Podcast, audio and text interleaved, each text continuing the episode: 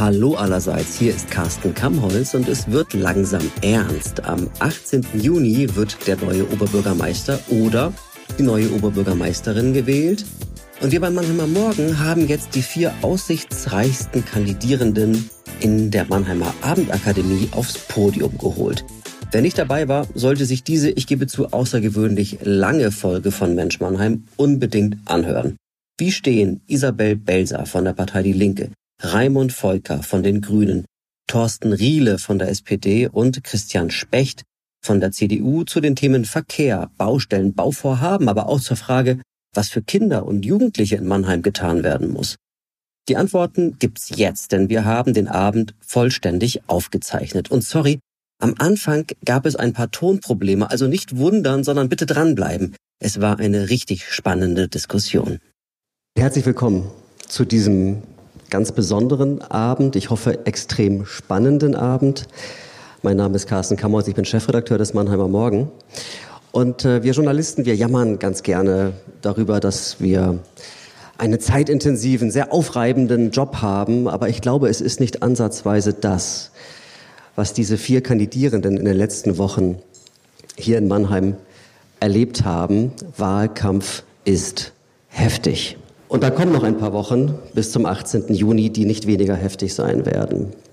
Dieses äh, Mannheimer Morgen Stadtgespräch ist der Höhepunkt des Wahlkampfs um das Rathaus und das Interesse an dieser Veranstaltung, das war vom Beginn an extrem groß. Die Plätze in der Abendakademie waren im Nu ausgebucht.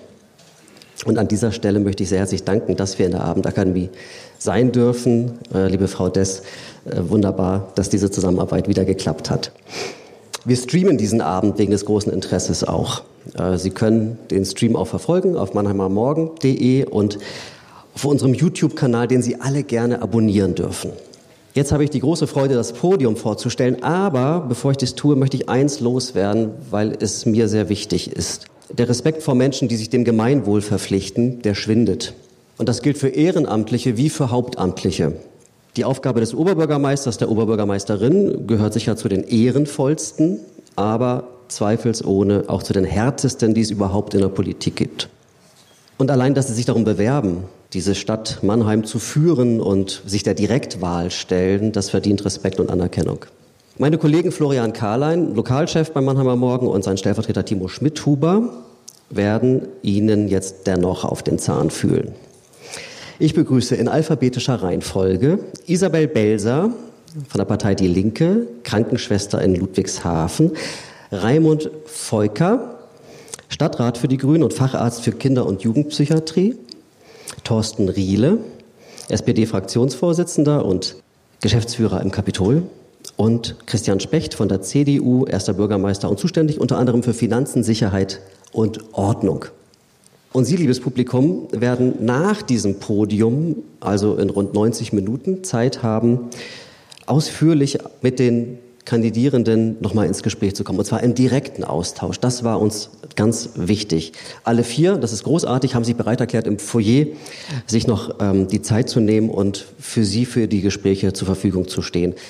Nun wünsche ich Ihnen einen spannenden und vor allem erkenntnisreichen Abend.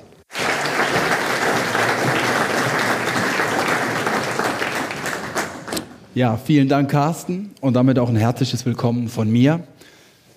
Wir wollen natürlich heute die vier Kandidierenden ein bisschen besser kennenlernen. Wir wollen politische Inhalte äh, besser kennenlernen, aber es soll auch um Persönliches gehen heute Abend. Ja, und mit dem Persönlichen fangen wir jetzt auch direkt an. Auch herzlich willkommen von mir. Ähm, liebe Kandidierenden, wir sind hier zwar die wichtigste Podiumsdiskussion, aber Sie hatten ja schon die eine oder andere gemeinsam und äh, Sie kennen sich deshalb auch schon ein wenig näher. Deshalb muss jetzt zum Start mal jeder von Ihnen was über den anderen sagen. Und weil Mannheim UNESCO City of Music ist, geht es hier jetzt um Lieder. Wir wollen von Ihnen wissen, welches Lied wäre der passende Soundtrack für den anderen Kandidaten und warum? Frau Belser. Welches Lied charakterisiert Herrn Riele am besten aus Ihrer Sicht? Ehrlich jetzt. Ehrlich jetzt?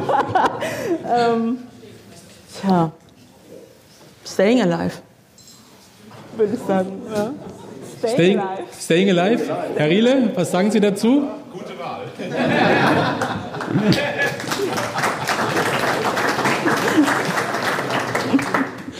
Herr Volker, welche Melodie passt auf Christian Specht? Oh. Money, money, money. It's so funny in a rich man's world. Herr Specht, unfaire Anschuldigung oder trifft's? Nehmt es als Kompliment, dass er glaubt, die Finanzen sind in guter Hand. Außerdem heißt aber auch lieber Vater, ja. übersetzt. Herr Riele, Sie sind ja Musikexperte, ähm, haben gestern Ihr eigenes Lied bekommen. Ähm, welches Lied passt zu Herrn Volker? Welches Lied passt zu Raimund Volker? Ähm, es müsste ein Lied sein, was mit Kindern zu tun hat. Ähm, da würde mir jetzt einfallen ähm, ein ganz, ganz äh, tolles Lied, nämlich äh, Kinder regieren die Welt. Mhm. Das Sehr würde gut. mir zu Raimund einfallen. Bitte? passt, glaube ich. Wenn alle Armeen aus Gummibärchen wären, wäre wirklich genau. gut. Genau, ja. Herr Specht, wenig überraschend, welches Lied fällt Ihnen zu Isabel Belzer ein? Das ist die einzige Frau auf dem Podium. Girls, Girls, Girls. Äh, wäre, wäre natürlich schon äh, passend. Ist es in Ordnung für Sie, Frau Belzer? Ähm, ja, ach Gott, mir würden, glaube ich, tausend Lieder einfallen in dem Film, aber ja, wenn, das, wenn er denkt, das passt zu mir. Begeisterung liegt aber anders. ich würde jetzt sagen, einfach Girl Power, aber sonst.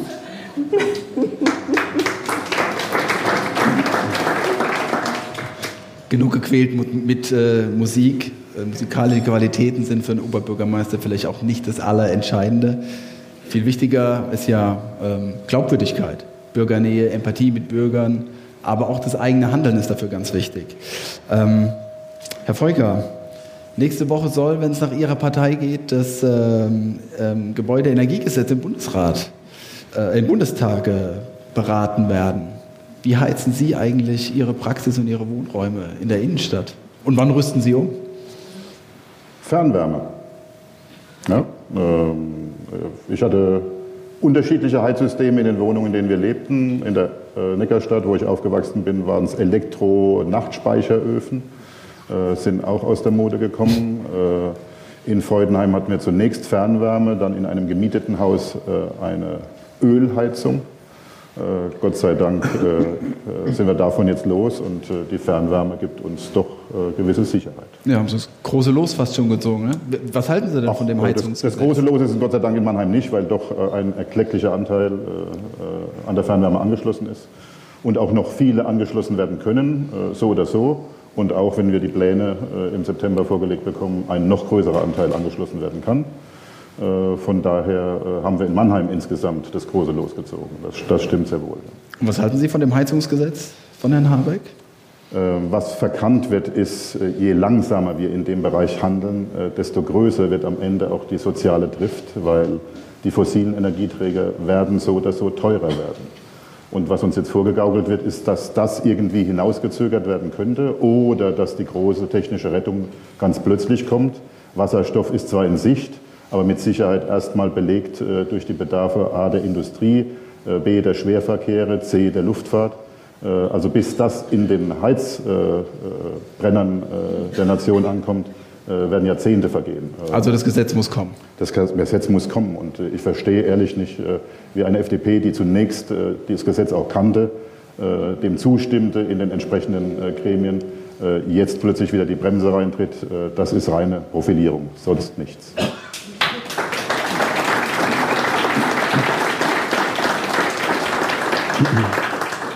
Herr Riele, Sie haben sich jetzt bestimmt schon überlegt, was Sie zu den Heizungen sagen, aber ich frage Sie jetzt einfach was ganz anderes. jetzt sagen können, dass die SPD ja an der Seite der Grünen genau dafür das Gesetz kämpft. Aber Sie wohnen, Sie wohnen in Rheinhaus Süd. Ähm, und äh, von Rheinhaus Süd ist es in die Neckarstadt äh, zum Kapitol ein weiter Weg. Äh, wie kommen Sie morgens eigentlich ins Kapitol? Sehr, sehr unterschiedlich. Im Sommer sehr gerne mit dem Fahrrad. Ähm, und da freut es mich jetzt, dass die Wachenburger Straße endlich auch einen Radstreifen bekommen hat, der, den, der das Wort Radverkehr oder Radspur wirklich auch verdient. Das haben wir geschafft. Ähm, aber tatsächlich leider sehr oft mit dem Auto, ähm, weil die Anbindung des ÖPNVs von Rheinau Süd, sagen wir mal, ausbaufähig ist. Ähm, vor unserer Tür fährt ein Bus, der äh, tagsüber recht gut getaktet ist, aber zu Zeiten, zu denen ich zurückfahren muss, eben kaum in irgendeiner Art und Weise mich noch erreicht. Und da nützt mir auch kein Fips oder kein ähm, äh, Tretroller oder, oder Elektroroller oder sonstige Dinge ähm, irgendwie, äh, irgendwie, etwas, wenn ich äh, Akten oder in, in Sachen mit dabei habe, ist es einfach schwierig. Das heißt, da nutze ich das Auto in, im Moment und das macht total viel Spaß, sogar einen E-Smart. Und das ist unser kleiner Smarty und den fahre ich total gerne. Der macht wirklich Spaß und zwar immer dann, wenn ich alle an der roten Ampel hinter mir lasse, weil ich gut drauftreten kann und das völlig ohne irgendwelche Hintergründe zu haben, dass ich sage, oh Gott, oh Gott, ich verpeste die Umwelt. Ganz im Gegenteil, es macht total viel Spaß. Also eher Smart als Rad? Ähm, nee, beides. Wie gesagt, es kommt so ein bisschen drauf an, ähm, äh, was so der Tagesablauf hergibt. Ähm, äh, wenn ich dann zum Beispiel im Rathaus bin, fahre ich sehr gerne durch den Waldpark. Äh, das ist eine ganz tolle äh, Strecke für mich. Also das macht total viel Spaß und ist für mich eigentlich eher so eine Beruhigung, diese Dreiviertelstunde, Stunde, die ich da habe, nochmal runterzukommen, gerade abends, wenn ich zurückfahre. Das ist total toll. So, Herr Specht, ich habe da eben so eine kleine Spitze rausgehört mit dem ÖPNV und den zuständigen Dezernenten. Aber da wollen wir gar nicht drüber reden, nachher vielleicht. Sie sind ja auch Dezernent für Sicherheit und Ordnung. Ich will aber mit Ihnen auch nicht über Ihre Wahlplakate, die möglicherweise zu früh aufgehängt wurden, sprechen, sondern mich interessiert viel mehr. Wann haben Sie denn zuletzt den Gehweg vor Ihrem Haus gekehrt? Also ich wiederhole mal gern, Herrn Riele, äh, zum FIPS. Äh, wer, wer, ist vor Ihnen schon jemand FIPS, FIPS gefahren? Oh, ein, okay. Okay, gut. Äh, haben wir noch ein bisschen da, Bedarf nachher beim, beim Erzählen. Ja, oh, vielen Dank. Spricht jetzt nicht äh, fürs Angebot, ne? Nicht unbedingt. Es spricht für die Kommunikation vielleicht oder nicht für die Kommunikation. Ähm, ja, äh, nee, tatsächlich haben wir haben keinen Gehweg. Ähm, das ist eben, ähm, in, wenn Sie in Altfeudenheim zum Beispiel leben, dort ähm, äh, hört die Straße direkt auf. Das heißt, Gehweg kehren, Sie kehren, Sie kennen die Straße an der Stelle. Das ist eben wir haben sehr alte Stadtteile noch in Mannheim und das zeigt ja eine der großen Herausforderungen. Wie möchte ich denn dort ähm, ähm, nachhaltige Mobilität sichern, äh, wenn ich zum Beispiel gar keinen Geh Gehsteig habe, wo man weder fahren noch laufen kann? Und äh, das sind so besondere Highlights, äh, die wir äh, hier in Mannheim haben. Aber, Aber nicht nur in Straße kann man auch kehren, Herr Specht. Also wann die Straße? Weil den Rinnstein sauber machen? Theoretisch, ja, haben Sie recht, ja. Habe ich da was versäumt? Okay, ich gucke meinen mein, mein Pflichten nach in der, in der Hausgemeinschaft. Wurden Sie noch von keinem Nachbarn darauf hingewiesen? Nee, nee bisher, bisher noch nicht. Ja. Also wir kehren tatsächlich an der Tiefgarage, tatsächlich, ja. Aber mh, mm, als, auf der Straße habe hab ich noch nicht gekehrt. Also freiwillig noch nicht. Frau Belzer. Schneeschippen ist ja leider auch out. Frau Belzer, Sie haben eine neunjährige Tochter. Mhm. Ähm, was sagen Sie der, wenn sie unbedingt mal wieder zu McDonald's will? Geben Sie nach oder sagen Sie nee? Also, ähm, also das muss auch drin sein, ja. Wir haben das auch als Kinder gemacht, also sie darf das auch, aber das kommt nicht so oft vor bei uns. Okay, sind Sie sehr nachlässig denn? Nein, aber ähm, ich sage, okay, wenn wir es einmal im Monat, glaube ich, hinkriegen, sind wir schon gut. Aber es, glaube ich, es geht manchmal zwei, drei Monate rum, dass, dass sie da zu dem Versuch kommt, ja. Ich mache dann lieber selber die Chicken Nuggets und back dir die Pizza. Dann weiß ich wenigstens, was drin ist. Okay. Essen ist eine tolle Überleitung äh, zur nächsten Fragerunde. Ähm, als OB hat man oft ja nicht viel Zeit und isst so ein Käsebrot von der Hand in den Mund ganz schnell auf zwei Termine. Das hat unser Kollege Martin Geiger in einem ganz tollen Projekt zuletzt gezeigt. Er hat den OB Peter Kurz fünf Tage lang begleitet, von morgens bis abends. Wenn Sie es noch nicht getan haben, lesen Sie seinen Live-Blog oder seine Reportage nach total eindrücklich zeigt er nämlich da, wie anstrengend und zeitintensiv dieser Job ist. Herr Riele, jetzt stellen Sie sich vor, Sie gewinnen die Wahl, sind OB und haben einen Arbeitstag von 7 bis 22 Uhr und danach Aktenstudium bis 1 Uhr nachts. Was würden Sie aus Ihrem jetzigen Leben am meisten vermissen? Ähm, aus meinem jetzigen Leben würde ich sicherlich am meisten vermissen, ähm, dass ich meinen Terminkalender unabhängig gestalten kann. Wobei ehrlich gesagt, den kann ich seit Januar schon nicht mehr unabhängig gestalten, weil mein Team den mittlerweile macht. Also ich gewöhne mich so langsam an die Situation. Aber tatsächlich ist es so, ich glaube, ähm, man braucht trotzdem gewisse Freiräume, die man sich einräumen muss. Und das finde ich auch wichtig. Und äh, für mich wird es ganz wichtig sein, dass ich trotz der Fülle an Aufgaben in der Zukunft daran festhalte, mich beispielsweise mit Freunden zu treffen, mich beispielsweise auch zum Mittagessen zu verabreden, um mich auszutauschen, weil das ist auch Aufgabe eines Oberbürgermeisters, sich durchaus ganz bewusst ähm, unter die Menschen zu mischen und dieses normale Leben, was wir ja alle haben, äh, auch durchzuführen. Diese Freiräume werde ich mir zwingend nehmen. Ähm, das Recht nehme ich mir raus, wobei ich natürlich weiß, dass es eingeschränkt sein wird. Das ist mir völlig klar. Die äh, Fülle der Aufgaben sind groß und die Antworten, die wir geben müssen ähm, auf die Herausforderungen, sind natürlich groß. Und insofern ist es wichtig, die Themen Kommunikation, die ganzen Themen, wie gehen wir damit um, eben auch zu vermitteln. Und ganz ehrlich, da hilft auch mal Mittagessen, zum Beispiel mit Gewerkschafterinnen und Gewerkschaftern oder Unternehmen. Da hilft auch mal ein eine gemeinsame Abendveranstaltung ähm, mit Kulturschaffenden. Da hilft auch mal ähm, mit den Hilfsorganisationen äh, sonntags morgens bei SET bei der Rettungshundestaffel zu sein. Und das ist auch eine Aufgabe eines Oberbürgermeisters, genau diese Vielfalt zu erleben und dafür auch einzustehen und das genau auch zu nutzen. Das waren jetzt aber keine Beispiele für die Freiräume, die Sie sich nehmen wollen, oder? Ich finde, das sind Freiräume. Das, also für mich sind das Freiräume tatsächlich. Also das Mittagessen mit den Gewerkschaftern ist der Freiraum für Sie? Wenn ich mit meinen Freunden von der Gewerkschaft Mittagessen gehe, sind das immer große Freiräume. Wir haben immer viel zu miteinander zu besprechen. Herr Specht, Sie als erster Bürgermeister äh, kennen volle Terminkalender schon seit vielen Jahren. Was vermissen Sie am meisten? Welches Hobby kommt bei Ihnen zu kurz? Wie bitte? Welches Hobby kommt bei Ihnen zu kurz? Ja, also tatsächlich ist natürlich die, die Zeit mit Freunden, mit Familie, mit, äh, mit den Kindern, ähm, die kommt ähm, äh, in der Regel wirklich zu kurz und die muss man sich wirklich auch eintragen, die muss man sich wirklich blockieren, damit es, ähm, damit es eben ähm, nicht untergeht ähm, an der Stelle. Aber es gibt auch mal Zeiten, wo man einfach mal, ähm, ich jogge ganz gern, einfach mal eine halbe, dreiviertel Stunde sich Zeit nimmt, ähm, im, am, am Karlstern durch den Käfertaler Wald oder ähm, äh, durch den Waldpark einfach zu joggen, um runterzukommen, ähm, sich zu bewegen. Ähm, das sind eigentlich so die, die, die kleinen, schönen Freiräume, die man hat, weil in jedem Kontakt natürlich ähm, ist man immer auch Oberbürgermeister oder erster Bürgermeister, nimmt immer Eindrücke mit und, in, und bei mir ist es so, meistens habe ich einen Zettel dabei, auch immer Anregungen oder Beschwerden mit. Und deswegen ähm, sind solche Stunden mit Freunden ähm, in der Familie oder auch ähm, ähm mal bei einer Runde beim Laufen dann sehr entspannt. Frau, Frau Belzer, was werden Sie am meisten vermissen? Ähm, ich glaube, den, Stress in der Klinik. Weil ähm, Gegensatz zu den Herren, die vielleicht einen ausgebuchten Tag haben, habe ich den auch. Weil ähm, neben alleinerziehende Mutter zu sein, ähm, mache ich Bereiche der A, B und C Klinik. Das heißt, ich habe jeden Tag ein anderes Fachgebiet. Ähm, das wird mir, glaube ich, so fehlen. Ja, dieser Klinikalltag, das Arbeiten mit Menschen. Ja, ähm, aber es gibt dann immer die heraus neue Herausforderungen und die, denen stelle ich mich gerne. Also ich glaube, Stress wird nicht zu kurz kommen. Nein. Neuen Abend, ja. Herr Volker, bei Ihnen, was würde Ihnen fehlen? Also zunächst mal habe ich den Bericht äh, des OBs oder Ihren Bericht über den Alltag des OBs mit großem Interesse gelesen und äh, der Arzt in mir hat gesagt... Haben Sie noch überlegt, ob Sie zurückziehen? Der, der, der, nein, nein, nein, nein. Ich habe gesagt, ich habe gleich gedacht, der Arzt in mir hat gesagt, der Mann lebt ziemlich ungesund äh, und äh, könnte auch Abhilfe schaffen. Und das erleben wir auch als Stadträte, nämlich wir haben teilweise Mammutsitzungen ohne Pausen. Äh, und äh, währenddessen aber äh, sind die Leute doch zu mindestens 10 bis 20 Prozent mit ihren mobilen Endgeräten anderweitig beschäftigt. Und das müsste auch schon anders organisiert werden, allein im Sinne des Gesundheitsschutzes von ehrenamtlichen Politikerinnen und Politikern.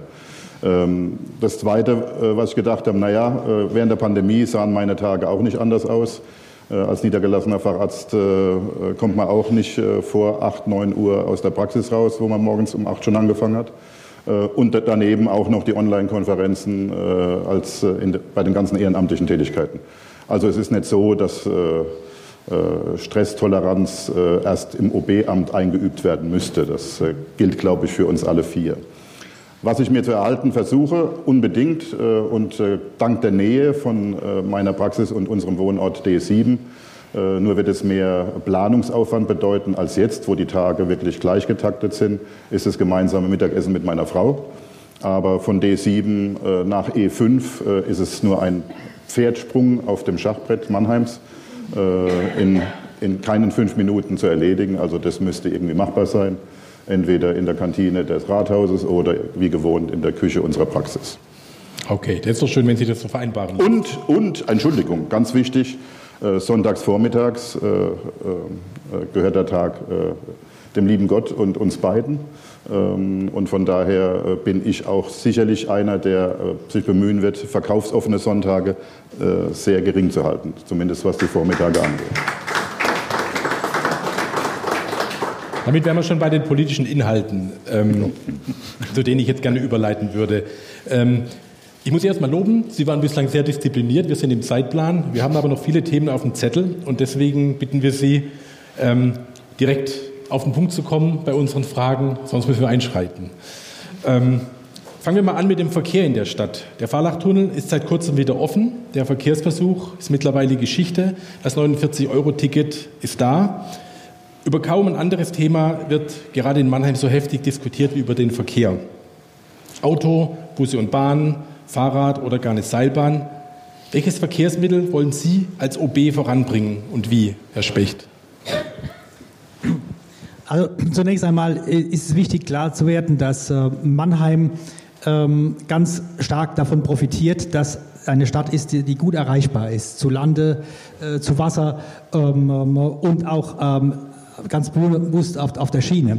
Und deswegen ähm, sind ähm, die Zukunftsfragen Mannheims unmittelbar mit Mobilitätsthemen verknüpft. Ob es die Neubautrasse ist, ähm, die von Frankfurt nach Mannheim kommt, wo die Entscheidungen die nächsten äh, Monaten anstehen, wie sie geführt wird. Wird sie so geführt, dass 60, 80.000 Menschen ähm, mit 250 Güterzügen zusätzlich belastet werden? Kriegen wir tatsächlich, kriegen wir es hin, dass wir einen äh, Güterzugstunnel bekommen, der tatsächlich auch Kapazitäten schafft für die S-Bahn, um dann Verkehrswende Angebote machen zu können? Also das sind ganz entscheidende Themen, die jetzt für Mannheim eine Rolle spielen und da setze ich mich natürlich äh, intensiv dafür ein, bin in den äh, entsprechenden Gremien drin. Der zweite Punkt ist natürlich das Verkehrsversuch, und Sie haben es angesprochen, Erreichbarkeit der Innenstadt. Ähm, wie gehen wir damit um? Ich ähm, bin kein Freund des Verkehrsversuchs gewesen, nicht weil der Verkehrsversuch, nicht wegen des Verkehrsversuchs, sondern einfach weil er zu einer Zeit gemacht worden ist, nachdem hm, die Geschäfte nach der Corona wieder in der Erholungsphase waren. Äh, er wurde zweitens ähm, schlecht durchgeführt, er wurde schlecht kommuniziert und zeitgleich gemacht mit dem ähm, äh, in, in einer Zeit, als der Fahrlachtunnel gesperrt war, als wir große Baumaßnahmen am Hauptbahnhof hatten, als die Brückenrampen gesperrt waren und wir noch zusätzliche äh, Straßen saniert haben. Und deswegen ist es eigentlich, eigentlich sehr schade, weil die Ergebnisse aus diesem Verkehrs Versuch sind leider jetzt nicht brauchbar für das Ziel, was wir, uns, was wir uns eigentlich vorgenommen haben. Das Ziel ist eigentlich, wie schaffen wir es, den Durchgangsverkehr aus Mannheim rauszunehmen? Ähm, wie, wie, kriegen wir das hin, ähm, ohne dass wir den Ziel- und Quellverkehr, also die, die tatsächlich nach Mannheim rein müssen, ähm, entweder weil sie dort arbeiten, weil sie zum Einkaufen gehen, ähm, die müssen Mannheim auch erreichen. Wie kriegen wir es hin? Und ähm, deswegen geht es jetzt darum, tatsächlich ein neues Konzept zu erarbeiten, indem wir jetzt untersuchen, wenn der Fahrlachtunnel wieder offen ist, was können wir für die Aufenthaltsqualität in der Innenstadt erreichen und wie nehmen wir aber auch die Betroffenen mit, also die Einzelhändler. Es bringt uns nichts, wenn die Einzelhändler auf die Barrikaden gehen. Wir haben eh schon ein großes Geschäftssterben in der Innenstadt. Wir müssen darauf achten, dass wir als Magnet und immerhin 20.000 Arbeitsplätze hängen damit dran am Handel, dass wir diese, diese Funktion als Oberzentrum der Metropolregion nicht weiter verlieren. Und wir haben dramatische Rückgänge gehabt. Wir haben wir Verschwinden von Fachgeschäften. Haben viele Gründe, aber das Verkehrsthema kam oben dazu. Das heißt, wir brauchen dort ein, ein gemeinsames Konzept, wie, wie, wir es, wie wir es schaffen, tatsächlich Durchgangsverkehre, die nicht in die City müssen, ähm, aus, der Stadt, aus der Stadt zu halten und gleichzeitig die Erreichbarkeit von Parkhäusern, aber auch von Geschäften offen halten. ich will Sie das so Beispiel. Hätten Sie so ein ja, Konzept? Ähm, schauen Sie an, 1975, ich war damals ähm, noch ein kleiner Junge, äh, habe aber erlebt, welche Rolle zum Beispiel auf einmal die Fußgängerzonenentwicklung, also in den Planken, ähm, gebracht hat, die eine Entwicklung war, wo man alle mitgenommen hat, wo man eine Aufwertung des städtischen Raums gemacht hat, vom Wasserturm bis zum Paradeplatz. Das heißt, ähm, es geht nur in einem Gesamtkonzept, wo eben äh, in einem Konzept, das mitgetragen wird, eben von den Betroffenen, von den Anwohnerinnen und Anwohnern, aber genauso von den Händlerinnen und Händlern. Und das wird die Herausforderung sein, den wir, der, der wir uns stellen müssen in den nächsten Monaten. Aber gegen die Fußgängerzone waren damals auch alle, ne? Gegen die Fußgängerzone hat es ja damals auch Protest gegeben, gegen die Einführung. Allerdings, allerdings. Ja. Ganz heftig, ja. Ja, aber da war er neun. Ja. Also. Ja, ja, also natürlich, gegen jede Maßnahme wird es irgendwie Protest geben. Darum geht es aber nicht. Es geht nicht darum, Protest zu vermeiden. Es geht darum, ähm, eine Vision zu haben, was wollen wir für eine Innenstadt. Und ähm, wir, wir sind wenn Sie sich vorstellen, 107, unser Kaufkraftkoeffizient liegt bei 147. Das heißt, Menschen kommen tatsächlich aus der ganzen Region, um bei uns einzukaufen. Deswegen haben wir Geschäfte, die andere Städte nicht haben. Und wir müssen uns entscheiden, wollen wir nur die Mannheimer Bevölkerung versorgen, so wie das ähm, Kollegen aus der SPD immer äh, auch mal postulieren, ähm, oder wollen wir weiterhin eine attraktive Handelsstadt sein, die auch attraktiv ist für die Menschen aus der ganzen Metropolregion. Und Ihre Position ist die letztere. Und, das, und ich, glaube, ich glaube, die Diskussion wäre äh, fatal, wenn wir die äh, auf die erste Variante verengen würden. Ähm, und deswegen kommt es darauf an, dass wir die Erreichbarkeit von der S-Bahn angefangen bis über den Pkw äh, durch intelligente Konzepte, zum Beispiel auch zum Beispiel intelligentes Verkehrsleitsystem zum Beispiel in der Innenstadt, was immer noch fehlt. Das wo man eben die Parkhäuser zum Beispiel direkt ansteuern kann und dergleichen mehr. Äh, gekoppelt mit, mit, äh, mit verschiedenen anderen äh, Vergünstigungen zum Beispiel. Dass man das gezielt macht, damit dieser Suchverkehr, der in der Innenstadt ja immer noch stattfindet, und wir arbeiten ja dort, wir kriegen es ja mit, dass der tatsächlich äh, aus der Stadt rausgehalten wird. Damit hätten wir sehr viel gewonnen. Und letzte Frage noch zu dem Thema Durchfahrtssperrungen, ja oder nein?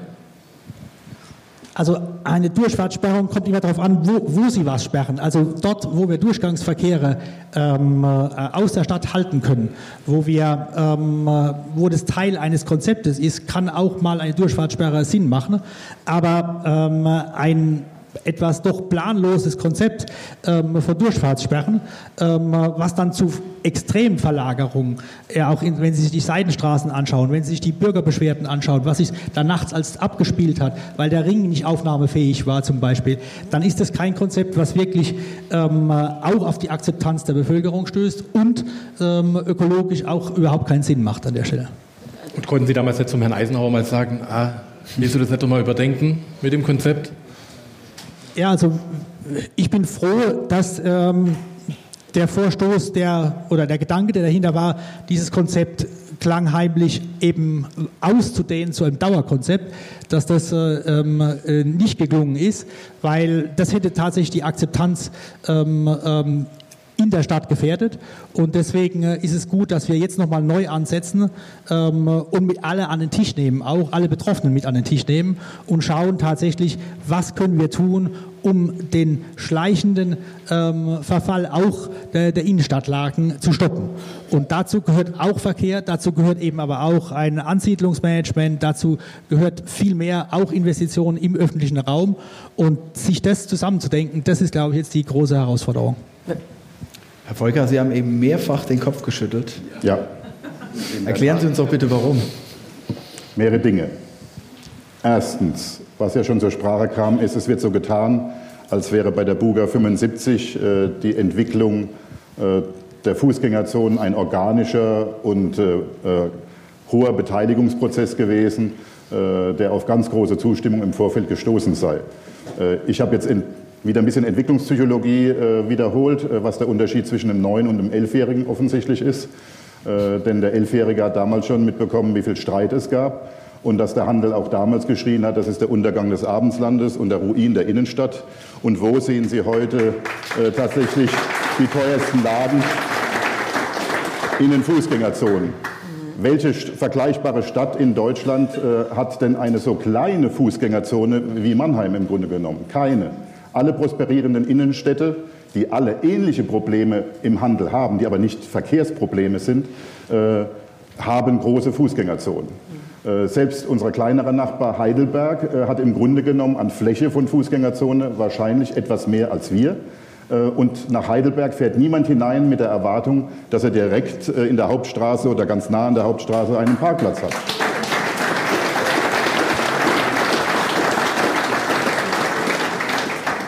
Ich verwahre mich davor, dass all diejenigen, die für einen ökologisch sinnvollen, äh, und auch ökonomisch am Ende nachhaltigen äh, Verkehrsregelungsbedarf äh, eintreten, diffamiert werden als die Totengräber des Handels. Das stimmt einfach nicht. Der Handel hat andere Probleme, die im Immobilienbereich hauptsächlich gelagert sind. Die großen Kaufhäuser haben ihr Geschäftsmodell geändert. Sie wollen nicht mehr mit Handel verdienen, sondern mit den hochpreisigen Immobilien in ihren Innenstadtlagen. Das ist das Problem des Handels. Herr Riele, zweitens, zweitens, Entschuldigung, äh, eins, äh, eins, muss noch gesagt werden. Ne? Äh, es wird auch so getan, als wär, äh, wäre der Verkehrsversuch zur Unzeit gekommen.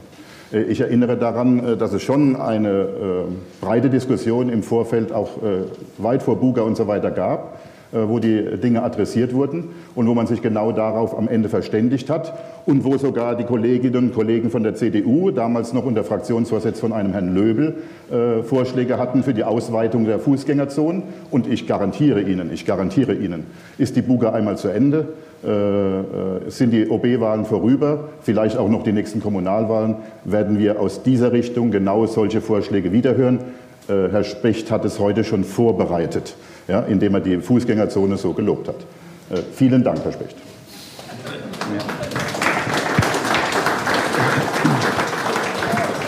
Herr Rehle, Sie hatten vorhin auch gleich den Finger gehoben ja, nach ja. den Ausführungen vom Herrn Specht. Also was, was, mich da so ein bisschen verwundert, ist, dass eine Gruppe bei den Ausführungen völlig vergessen wird, nämlich die Innenstadt ist eines der größeren Wohnquartiere in, unserem, in unserer Stadt. Darum geht es doch auch. Und ich höre hier immer nur den Handel. Und so kriegt man die Dinge doch nicht zusammen. Sie können doch nicht das eine mit dem anderen ausspielen. Wenn, kann man das doch nur so machen, indem man alle mit an einen Tisch sitzt und alle beteiligt und nicht nur den Handel. Das ist die erste Bemerkung. Die zweite Bemerkung. Mich ärgert es, dass wir nur über das Thema Verkehrsversuch diskutieren. Es geht doch um was völlig anderes. Es geht doch darum, dass die ähm, Städte immer heißer werden. Wo sind denn die Schattenplätze? Wo ist denn die Kühlung? Wo ist denn das Wasser in der Innenstadt? Wie können wir denn die Aufenthaltsqualität? Wie können wir denn die Aufenthaltsqualität verbessern? Das sind doch die Fragen. Uns ist doch allen völlig klar, wenn wir tatsächlich die ökologische Transformation ernst nehmen, muss es natürlich auch eine Verkehrswende geben. Das ist doch klar. Insofern gebe ich Herrn Specht recht schnell rein und schnell raus. Ich möchte eine Verkehrs-App haben, in der man seinen Parkplatz bucht, am besten noch bezahlt und dem, die noch sagt, wie kommst du am schnellsten rein, am schnellsten raus. Da wird doch ein Schuh draus. Wir müssen die Digitalisierung ernst nehmen und nutzen an dieser Stelle. Die ist unser Partner an dieser Stelle. Da könnten wir weiter sein und das finde ich ist im Moment ein Versäumnis und da würde ich mich als Oberbürgermeister für einsetzen.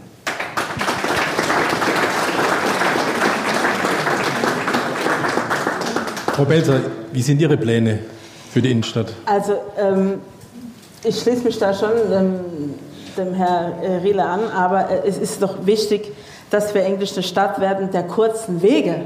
Ja, also ähm, wir müssen ÖPNV ähm, weiter ausbauen, dass wir doch erst gar nicht darauf kommen, dass wir das Auto benötigen für die Innenstadt. Ja, es, also, wir sind 2023, wir können doch nicht ähm, wie vor 30, 40 Jahren denken. Also es, es muss doch zukunftsorientierter sein und klimaneutraler werden. Also so wird es nichts. Also für mich ist ganz klar, wir brauchen einfach eine Verkehrswende, dass die Autos aus der Innenstadt rauskommen, dass einfach Spaziergängen für Kinder äh, möglich ist, mit Eltern, mit dem Kinderwagen, genauso, ähm, dass wir mehr Fahrradwege bekommen, ja, damit man auch sagt, okay, ähm, ich bin nicht gegen das Autofahren, das ist es nicht, aber ich denke, ähm, jeder würde vielleicht weniger Auto benutzen, wenn er weiß, seine Arbeitsstelle ist nicht weit von seiner Wohnstelle, sein, der Kindergarten ist in der Nähe vom Arbeitsplatz. Ja. Wir müssen das alles kombinieren, damit wir eine Stadt der kurzen Wege werden. Und das schaffen wir nur, wenn wir eigentlich den ÖPNV ausbauen, den vielleicht auch kostenfrei bekommen. Ja, nur so funktioniert das. Ja, und äh, wir haben schon wenige Parkplätze und die Parkplätze, die wir haben, sind belegt. ja, weil wir einfach immer mehr Autos bekommen. Und das heißt, wir müssen da ganz klar eine bessere Struktur schaffen. Die schaffen wir, wenn wir unseren ÖPNV einfach weiter ausbauen, damit diejenigen, die das Auto gerne vielleicht zu Hause lassen möchten und könnten, einfach auf ÖPNV umzusteigen und ähm, denen eine andere Möglichkeit bieten. Gibt es bei Ihnen bestimmte Routen oder bestimmte Stadtteile, wo Sie sagen, da fehlt mir eine Anbindung oder da würde ich äh, was forcieren? Ähm, ich denke, der westliche Bismarck und Paradeplatz, ich denke, da, da, könnte man noch ein bisschen besser dran arbeiten. Ja, ähm, was meint Sie damit, mehr, dass der mehr angefahren wird? Oder? Mehr angefahren wird, ja. Also ich, ich denke, ähm, wenn wir den Paradenplatz ein bisschen aus bauen könnten, dass es mehr so, wie so ein Kreiselverkehr wäre, wäre es ganz gut. Ich meine, dass wir das, ähm, jetzt den Paradeplatz äh, und die, die Planken durchsperren äh, können, das geht nicht. Aber ähm, ich denke, je weniger Innenverkehr wir hätten, hätten wir auch wieder mehr Zeit zum Flanieren und uns äh, mehr zu bewegen ja, in der Innenstadt. Also das wäre schon mal ein guter Ansatz. Seit Herr Volker Herrn Specht Wählertäuschung äh, vorgeworfen hatte, schaute Herr Specht hier schon ganz nervös mit den Hufen. Sie haben jetzt die Chance, das einzuräumen. überhaupt, ähm, ich habe überhaupt kein Problem ähm, mit, der, mit der Aussage von Herrn Volker, ähm, dass es gelingen muss, ähm, ähm, die Innenstadt insgesamt attraktiver zu machen. Und dazu können auch Ausweitungen von Fußgängerzonen gehören. Das sage ich, sage ich ganz bewusst. Und ähm, äh, da, dazu stehe ich auch. Aber eben nicht, und das ist der Unterschied jetzt von, von Herrn Riele, zu sagen, äh, wir denken nicht an die Bevölkerung. Ich habe die Beschwerden der, der, Bevölkerung auf dem Tisch gehabt. Ich habe mich den Diskussionen gestellt hier in der Marktstraße, in der Prinzregentenstraße, wo es chaotische Szenen gegeben hat, wo mir Videos vom, vom Balkon zugespielt worden sind, wo sich nachts äh, die Autos Autos gestaut haben, die Leute nicht schlafen konnten. Also gerade sich hinzustellen und zu sagen, dieser Verkehrsversuch hat dazu geführt, dass die Anwohner geschützt worden sind, ich glaube, das ist eine große Täuschung. Das ist die Täuschung. Äh, die, An die Anwohner wurden nicht geschützt. Ähm, und deswegen ist es so wichtig, alle Aspekte mit einzubeziehen und eben nicht nur einseitig auf den Handel, wie mir hier unterstellt worden ist, sondern tatsächlich für diese Stadt was zu bewirken. Wir haben hier zum Beispiel eine Reihe von Ärzten und Dienstleistern, die darauf angewiesen sind, dass Menschen, die auch nicht mit dem ÖPNV kommen können, äh, tatsächlich diese Stadt erreichen können.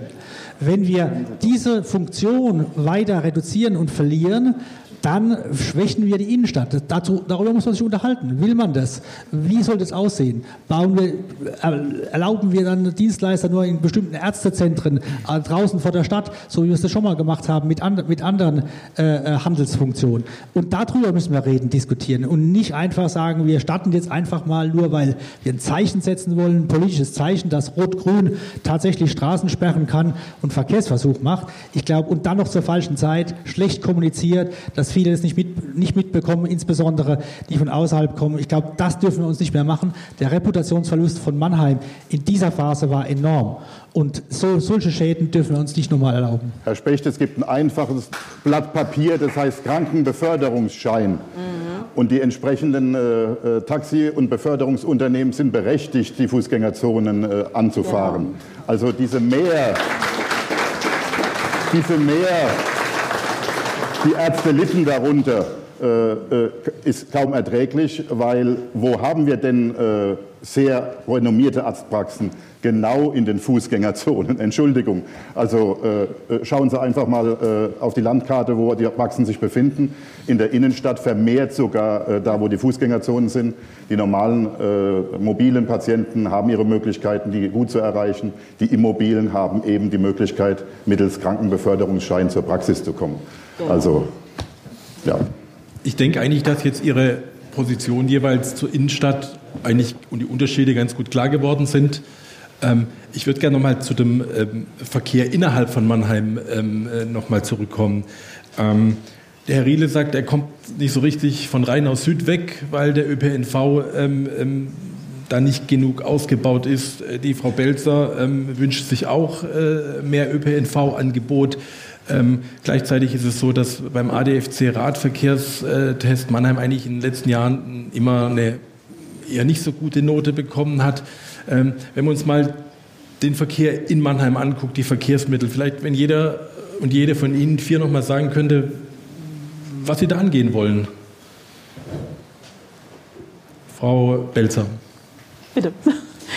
Also ich fahre ja jeden Tag mit den öffentlichen Verkehrsmitteln ja, und äh, mache meinen Pendelweg ähm, von Mannheim Innenstadt nach Ludwigshafen und ähm, muss ja zweimal umsteigen, ja, weil nur die äh, Nummer 10 fährt ans, ans Klilu ähm, und von daher, äh, ich, ich fahre damit ganz gut. Ja. Ich brauche kein Auto, ich kann auch genauso gut mit dem Fahrrad an die Klinik fahren an, an schönen Tagen. Also ich persönlich ähm, würde sagen, es ist ein guter Ansatz, dass man sagt, man fährt mit öffentlichen Verkehrsmitteln, lasst das Auto zu Hause stehen, wenn möglich, ähm, nutzt das Fahrrad. Ja.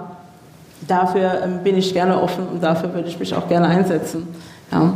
Das ist so mein Ansatz für eine verkehrsfreie Innenstadt, ja, dass man sich einfach besinnt, dass man sagt, man möchte ja, die öffentlichen Verkehrsmittel mehr nutzen. Das hat es früher in den 80ern auch gegeben. Also ähm, ich bin auf dem Lindenhof aufgewachsen, da gab es noch gar keine Straßenbahn, äh, die nach Neckarau West gefahren ist oder an Strandbad. Da gab es nur den Bus und der Bus kam nur bis Neckarau West und den Rest musste man laufen. Mhm.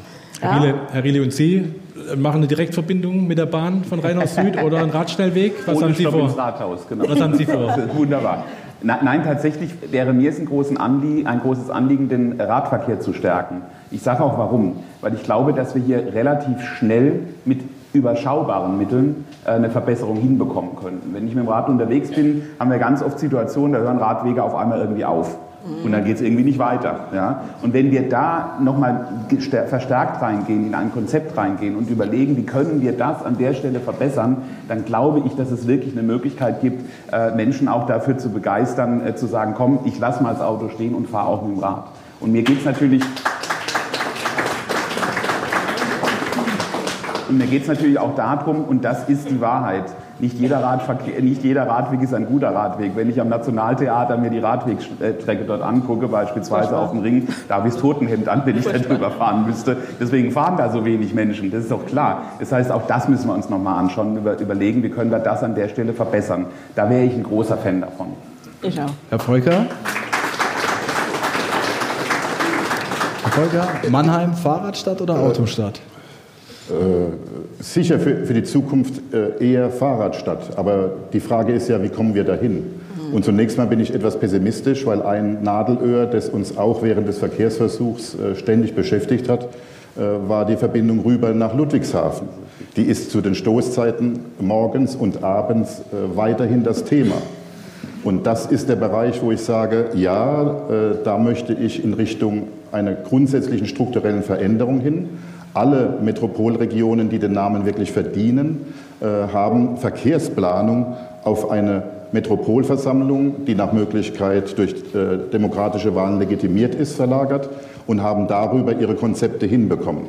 Äh, in Stuttgart sähe es viel fataler aus, wenn es nicht die Metropolregion Stuttgart gäbe, die dort tatsächlich es geschafft hat, mit einem guten Park-and-Ride-System das S-Bahn-System aufzuwerten äh, und viele Verkehre von Stuttgart nochmal fernzuhalten. Da wäre heute schon der absolute Kollaps, äh, wenn alle äh, mit dem Auto noch hinein müssten, die inzwischen Park-and-Ride bedienen. Also das zeigt mir ganz deutlich, wie notwendig es ist, dass wir die drei Landesregierungen in Mainz, Wiesbaden und Stuttgart, wo ja immerhin wir Grüne überall beteiligt sind, tatsächlich dazu bewegen, den äh, Staatsvertrag weiterzuentwickeln, äh, dass endlich diese Fragen hier über die Landesgrenzen hinweg bewegt werden können. Das ist das die Mammutaufgabe. Ähm, das Zweite ist tatsächlich zu sagen, wie können wir ein Bewusstsein schaffen, dass es ungünstig ist. Ich habe vorhin Heidelberg angesprochen. Jeder Mannheimer weiß, dass man nach Heidelberg, äh, wenn man da reinfährt mit dem Auto, entweder an die äh, Blöck fährt oder äh, an den Neckar und die entsprechenden Parkhäuser ansteuert. Da brauche ich noch nicht mal mehr eine App dazu, sondern das ist ganz klar. Äh, wir schaffen es nicht, weil wir widersprüchliche Botschaften abgeben, zu sagen, oje, oje, die einen schreien, der Verkehrsversuch äh, tötet die Innenstadt, äh, die anderen sagen, nee, am besten ganz autofrei. Und dabei haben wir doch dasselbe Ziel, tatsächlich die Durchgangsverkehre wegzuhalten und die Zielverkehre, Äh, und damit äh, sind nicht äh, die, die Shopper in erster Linie gemeint, sondern tatsächlich die Anwohnerinnen und Anwohner, die Händler und ihre Dienstleister Aber wir waren beim, und so wir waren beim Verkehr im Stadtgebiet. Wir waren, wir waren, beim Verkehr im Stadtgebiet, nicht jetzt in der Innenstadt. Okay, Ins, insgesamt, insgesamt tut es aber dem Stadtgebiet so oder so gut.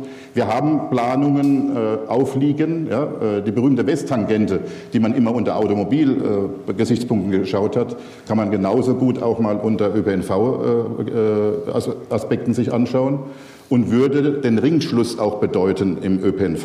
Ja, wenn von Jungbusch her dann in die Bismarckstraße äh, eine Straßenbahn einböge, äh, äh hätten wir äh, eine deutliche Ausweitung auch der Kapazitäten äh, für den ÖPNV zum Beispiel. Und diese Planungen sind ja auf dem Weg an sich, liegen noch in der Schublade. Wir haben viele Freihaltetrassen äh, bewusst nach Ilvesheim raus, nach, äh, zwischen Freudenheim und äh, Waldstadt, äh, die müssen sich endlich entwickeln und dürfen nicht mehr an der Frage hängen, äh, sind die wirtschaftlich auskömmlich? Die werden alle wirtschaftlich auskömmlich sein, wenn der Autoverkehr, wie es notwendig ist, äh, äh, tatsächlich runtergefahren wird. Herr Specht, was sagen Sie, wenn Sie das hören, als ÖPNV-Experte?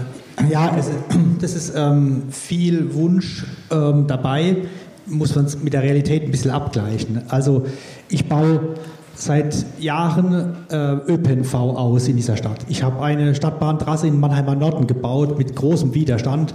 Übrigens auch äh, von beteiligten Parteien, die hier oben sitzen. Heute, acht Jahre danach, sind extrem viele froh, dass wir diese Stadtbahntrasse haben.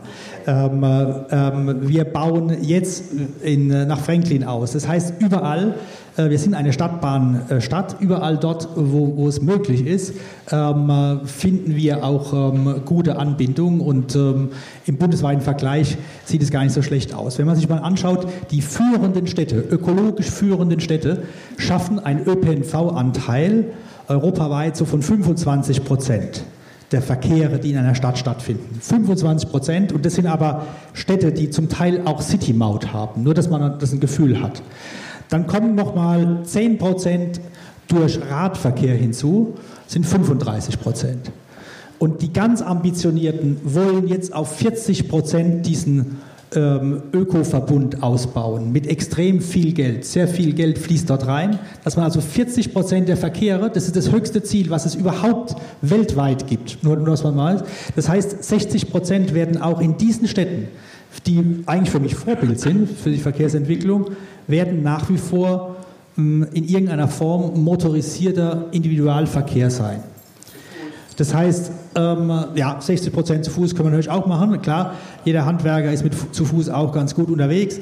Ähm, also insofern äh, müssen, wir, müssen wir uns Gedanken machen, nicht irgendwelche Luftschlösser bauen und sagen, wir machen jetzt mal eine Fahrradstadt. Übrigens Fahrradstadt, 21-Punkte-Programm. Seit vielen Jahren gibt es die Möglichkeit, hier ähm, äh, Akzente zu setzen. Ich hätte mir gewünscht, wir hätten mehr Akzente im Radverkehr, mehr Lückenschlüsse, weniger Radschnellwege, mehr Lückenschlüsse zwischen den Stadtteilen.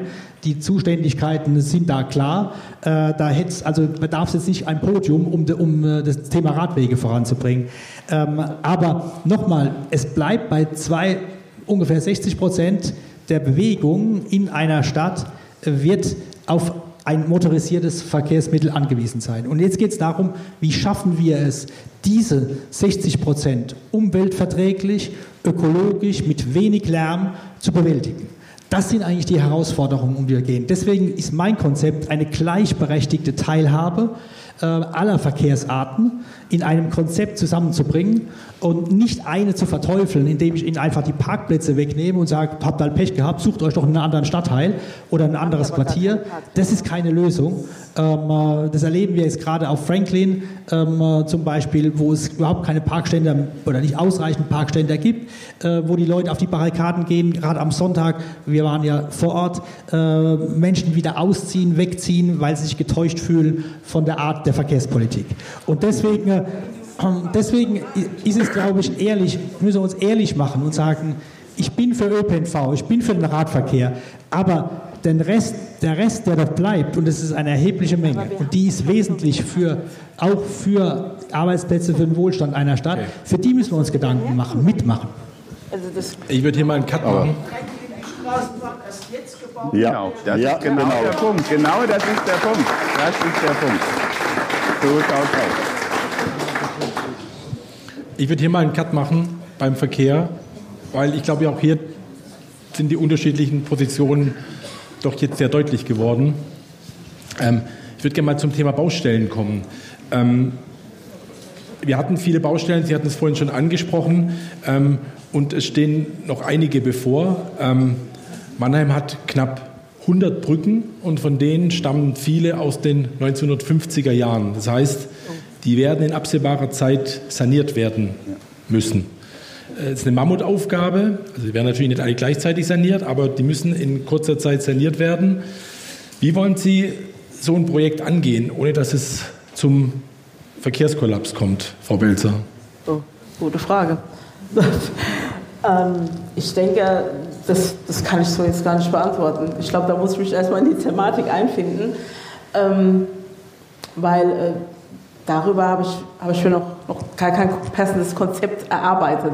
Also ich glaube, das würde ich dann mit dem Team zusammen machen, wenn ich OB wäre und im Amt wäre, um so herauszufinden, erstens, ähm, wie kriegen wir das finanziert, zweitens, wie lange wird es dauern und wie lange ist der Ausfall der Brücke, dass auch ähm, weiterhin der Verkehr läuft. Ich denke, das ähm, wären ganz wichtige Themen, die mir dann persönlich wichtig sind, weil es sollen trotzdem auch die Bürger von A nach B kommen, ohne noch mehr Umwege durchfahren zu müssen, was sie jetzt schon tun müssen. Und von daher würde ich erstmal schauen, wie können wir das am besten bewerkstelligen, dass es nicht Jahre dauert, ja, weil das dauert schon lang genug, wie es jetzt war mit dem Fahrlachtunnel oder die Brücke nach Ludwigshafen oder was sonst noch so kommt. Also da muss es eine bessere Lösung geben und da würde ich mich gerne dafür einsetzen. Verkehrstechnisch sensibles Thema. Herr Specht, haben Sie schon Konzept in der Schublade?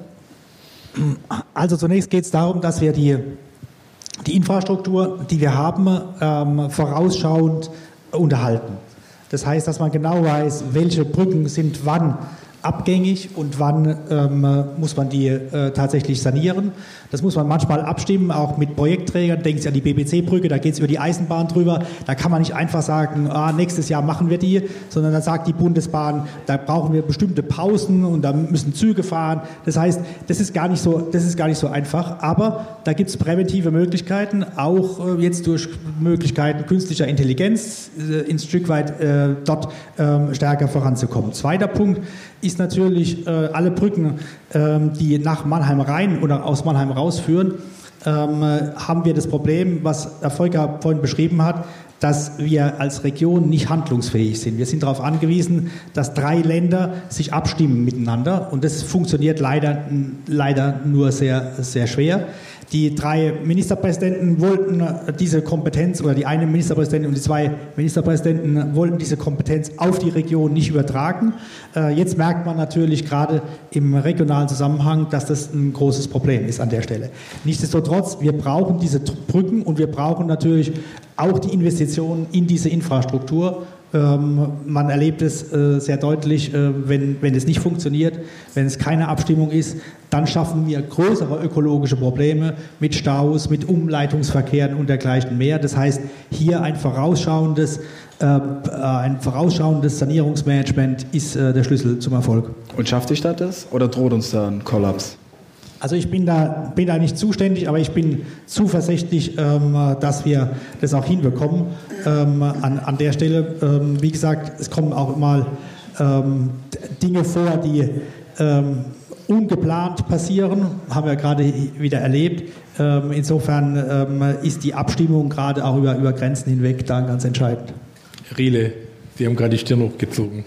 Ja, ich helfe da gerne ein bisschen aus. Also es ist so, dass wir ähm, jetzt schon im AOT, also im Ausschuss für Umwelt und Technik, bei dem die technischen Betriebe angesiedelt sind, genau dieses Vorhaben schon auf den Weg gebracht haben. Also es gibt, es wird eine Bestandsaufnahme aller Mannheimer Brücken geben, weil genau das ja nicht passieren darf. Also wer zeigen ja immer so ein bisschen mit dem Finger auf Ludwigshafen, so nach dem Motto, guck mal, was denen da passiert ist. Aber wir müssen ein bisschen vorsichtig sein, weil genau die Zustandsbeschreibung, die Sie gerade gemacht haben, ja auch genau das ist. Das ist aus einer gewissen Zeitspanne heraus, 50er, 60er Jahre. Da wurde auch natürlich mit einem gewissen Druck gebaut und wir müssen schauen, wie wir ähm, äh, diese Brücken an der Stelle jetzt äh, wirklich so in den Fokus nehmen, dass jede einzelne Brücke äh, gescannt wird, dass jede einzelne Brücke untersucht wird, dass wir wirklich den Zustand genau beschreiben können. Und das passiert bereits, das haben wir auf den Weg gebracht.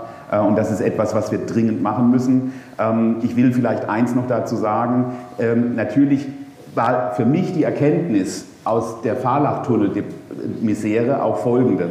Wir hatten das Thema in ganz, ganz vielen Fachbereichen und damit in ganz, ganz vielen unterschiedlichen Dezernaten. Es ist dann aufgepoppt, als es im Eigenbetrieb Stadtraumservice zusammengeführt wurde. Dann war dieses Thema prägnant und klar, wir haben da ein Thema. Und darum geht es. Wir müssen die Dinge zusammenführen. Ja, ich habe ganz oft den Eindruck, dass innerhalb der Verwaltung, dadurch, dass es an unterschiedlichen Stellen angesiedelt ist, wir die Sachen zu wenig zusammendenken. Und das muss die Aufgabe sein, dass wir es pragmatisch angehen, pragmatisch lösen. Deswegen ist es richtig, im Stadtraumservice genau diese Dinge jetzt zu machen. Das ähm, äh, funktioniert äh, unter der Ägide von Frau Professor Prezell, die das hier zusammengeführt hat. Und das funktioniert im Moment gut, weil wir es auf dem Schirm haben. Und ich bin sehr hoffnungsvoll, dass wir es dann auch wirklich in eine Planung reinbekommen und nicht vor der gleichen Situation stehen, die wir jetzt beim Fahrlachtunnel erlebt haben.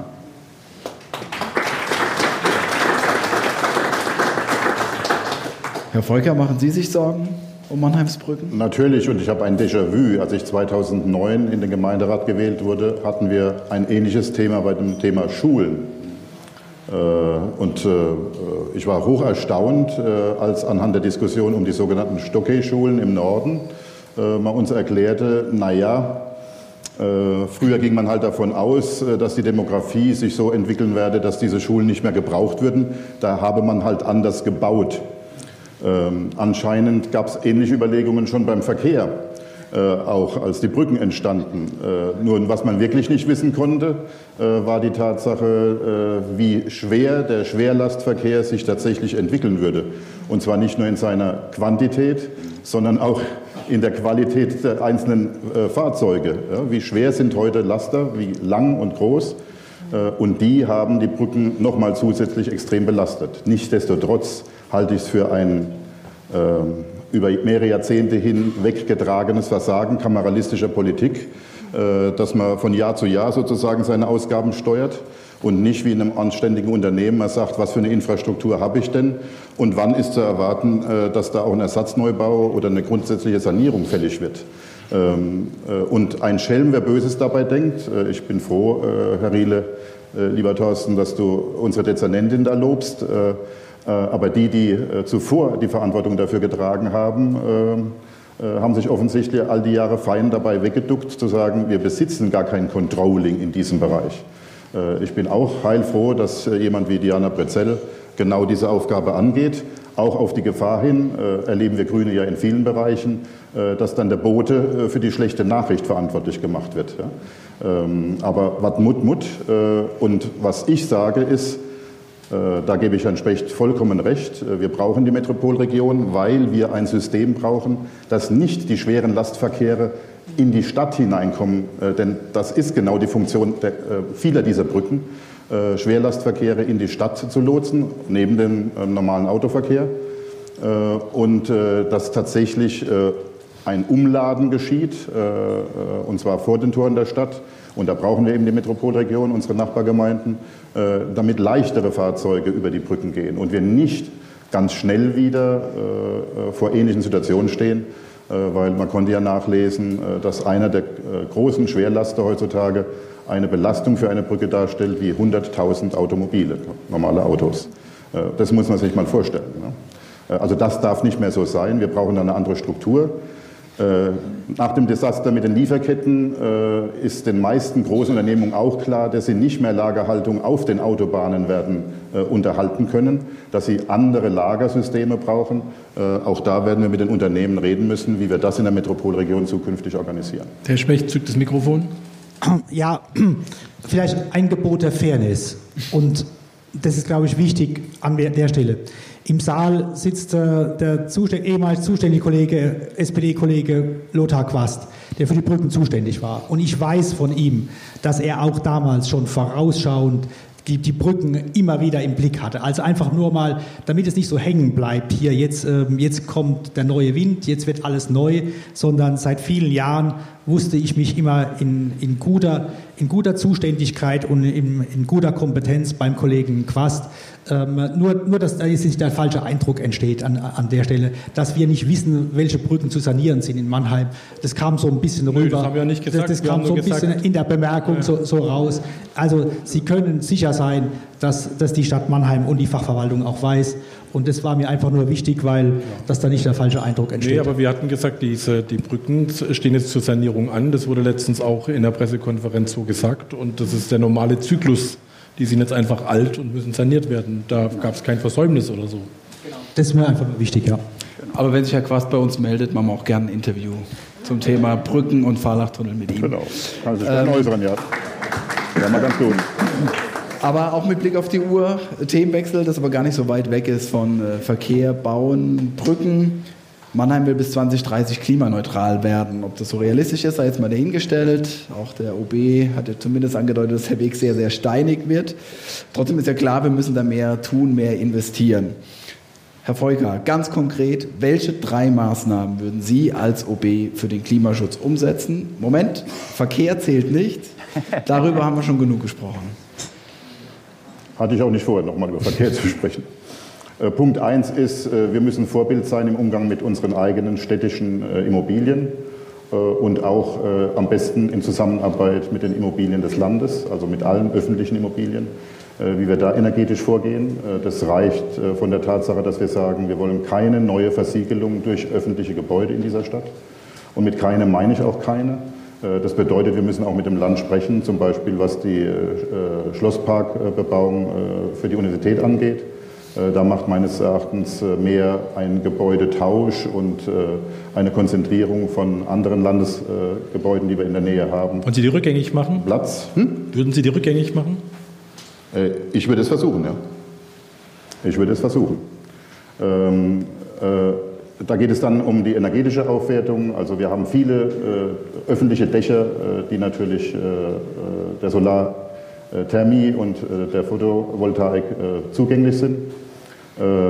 Das Zweite ist tatsächlich ein Unterstützen im Wärmebereich all derer, die nicht an die Fernwärme angeschlossen werden können. Da müssen wir nämlich darauf achten, dass nicht die Cleveren, die eigentlichen Gebieten sind, die an die Fernwärme angeschlossen werden können, sagen, was verständlich wäre, sicher ist sicher, ich hole mir jetzt schon mal die äh, Wärmepumpe. Äh, da müssen wir allein schon äh, aus Verfügbarkeitsgründen, aber vor allem aus Gerechtigkeitsgründen, was äh, Bezuschussungen und so weiter angeht, diejenigen bevorzugen, äh, wo die MVV sagen wird, äh, dort können wir zunächst mal keine Fernwärmeanbindung garantieren.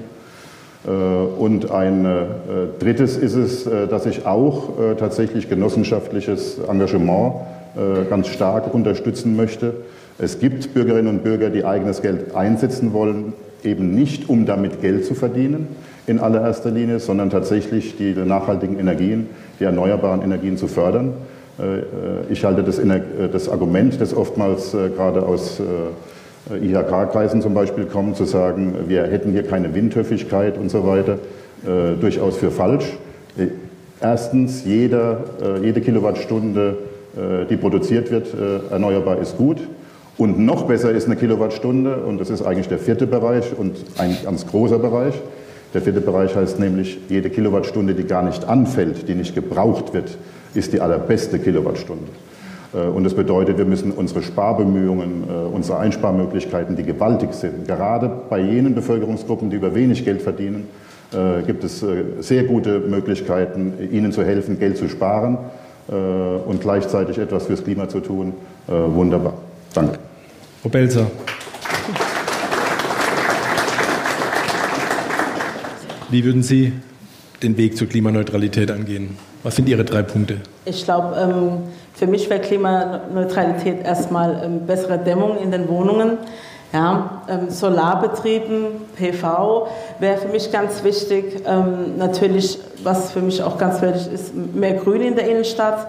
Das heißt, ähm, dass wir die Flächen, die wir haben, auch nutzen, um mehr Begrünung zu bekommen, weil wir haben ähm, heimische Bienen Hummeln, die bei uns aussterben und auch Insekten. Und ähm, da sollte es natürlich auch unser Bestreben sein, ja, dass wir da mit neuen Bepflanzungen ja, unseren Insekten und äh, heimischen Hummeln Bienen ähm, neue Möglichkeiten des Austreibens zu geben und sich ähm, weiter zu verbreitern. ähm, weil wir haben ja auch einen heimischen Honig, ähm, der jetzt sehr rar wird und daher möchte ich natürlich ähm, durch mehr Grün in unserer Innenstadt das wieder weiter vorantreiben und ähm, was auch sehr wichtig ist, dadurch auch die Verkehrswende weiter in den Vordergrund zu stellen und sagen, verkehrsfreie Innenstadt, mehr Raum für Fußgänger und Radwege. Verkehr waren wir schon, genau. Ja, aber gehört für mich mit dazu. Herr Specht, Ihre drei konkreten Projekte? An einem Projekt ähm, sind wir bereits. Das ist das Thema Aufdachanlagen auf allen öffentlichen Gebäuden. Ich habe eine Smart City Gesellschaft gegründet mit der MVV zusammen, Stadt und, Mann, äh, und äh, MVV. Äh, Ziel ist es äh, tatsächlich alle großen Flächen, ob von den Feuerwachen, von den Schulen, tatsächlich den PV-Ausbau auf unseren städtischen Gebäuden voranzubringen. Zweiter Teil, der noch interessant ist, dass wir dort, wo mh, nicht mehr genutzte Gewerbeflächen sind, äh, tatsächlich auch Freiflächen PV ähm, organisieren. Auch da sind wir jetzt einen ersten Schritt weiter. Das zweite große Thema ist das Thema Wärmewende. Also wie schaffen wir es tatsächlich, ähm, ähm, den Wärmebedarf, der jetzt überwiegend über die Kohle noch dargestellt wird, über das Großkraftwerk, äh, wie schaffen wir da die Dekarbonisierung? Und da haben wir mit der MVV tatsächlich ähm, eine, eine große Chance, auch zusammen mit dem Großkraftwerk, tatsächlich uns auf den Weg zu machen, äh, 2035, sogar 2040 klimapositiv sein zu wollen. Ähm, das wird eine der zentralen Herausforderungen eines neuen Oberbürgermeisters, äh, zu schauen, wie verdichten wir denn die Fernwärmeanschlussmöglichkeiten und was machen wir für die Stadtteile, wo wir keine Fernwärme hinbekommen. Was gibt es dort für Möglichkeiten, zum Beispiel über das Thema Geothermie, ähm, über das Thema Wärmepumpen, wie müssen die Netze ertüchtigt werden. Das sind die Fragen, die ganz viele Bürger haben, die jetzt auch vor der Entscheidung stehen, was passiert mit meiner, mit meiner Heizung, Kann, soll ich investieren, ist es das Dämmen das Richtige oder ähm, ist das Thema die Heizungsanlage. Das heißt, das ist eigentlich der große Hebel, den die Stadt Mannheim hat. Wir haben bereits ungefähr ähm, 60 Prozent der Wohneinheiten sind an der Fernwärme. Das ist ein großes Plus. Und jetzt wird es sinnvoll darum gehen, die zu ergänzen. Das ist eine Mammutaufgabe. Wenn Sie sich vorstellen, momentan machen wir pro Jahr 250 Fernwärmeanschlüsse und wir müssten mindestens vervierfachen pro Jahr, also 1000 Fernwärmeanschlüsse, die notwendig sind, um überhaupt äh, in diese Richtung zu kommen. Das heißt, das wird ein ganz, ganz zentrales Thema sein, unter anderem dann eben auch mit der Bürgerschaft zu schauen, wer kriegt was, wann, wie, wie koordinieren wir auch die Bauarbeiten an, an, an dieser Stelle zum Beispiel. Das ist ein ganz großes Thema. Dritter Punkt ist natürlich Hitze und Wärme, Hitze in der Stadt. Äh, wie können wir entsiegeln, also Flächen, Stadtteilplätze zum Beispiel, wenn ich mir den Rheinauer Platz anschaue, auch den Lindenhofplatz oder so, dort, wo meines Erachtens mehr gegangen wäre mit Begrünung, mit Bäumen, dass wir konsequent ein Begrünungsprogramm in der Stadt auch fahren, äh, mit Verschattungsmöglichkeiten. Ähm, das ist zum Beispiel ein Beitrag, der mindestens für das Mikroklima auch noch was bringt. Und wer soll die Wärmewende bezahlen in den einzelnen Gebäuden? Die Besitzer? Ja, wir haben momentan tatsächlich das Thema, dass wir noch nicht wie, das GEG, also das, was Sie am Anfang der Sendung angesprochen haben, ähm, der, nämlich äh, wie das ausgestattet wird. Also gibt es Zuschüsse.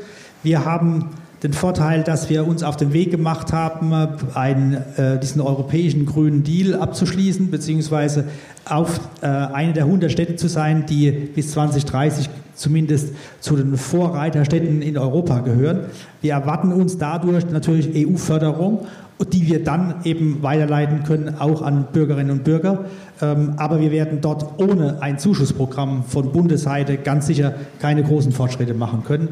Ähm, jedenfalls, das sind die Rahmenbedingungen, vor denen wir momentan stehen. Ähm, ich bin aber auch da zuversichtlich, dass wir, wie, wenn wir das Interesse an der Fernwärme sehen momentan, dass ähm, ähm, dies auch finanziell darstellbar ist, äh, zumindest in den Bereichen, die schon in der Nähe eines Anschlusses liegen. Herr Riele, Sie hatten auch äh, immer wieder gesagt, Sie würden Begrünung ähm, und Entsiegelung vorantreiben. Das sind äh, wichtige Punkte, die Sie genannt haben. Ähm, was für Pläne haben Sie darüber hinaus? Förderprogramme für Heizungen? neue Kühlschränke? Was schwebt Ihnen davor? Erstens ganz pragmatisch. Ich als Oberbürgermeister würde an der Seite der Bürgerinnen und Bürger und der Initiativen kämpfen, dass es keine Abholzung am Rheinland gibt. Ganz pragmatisch.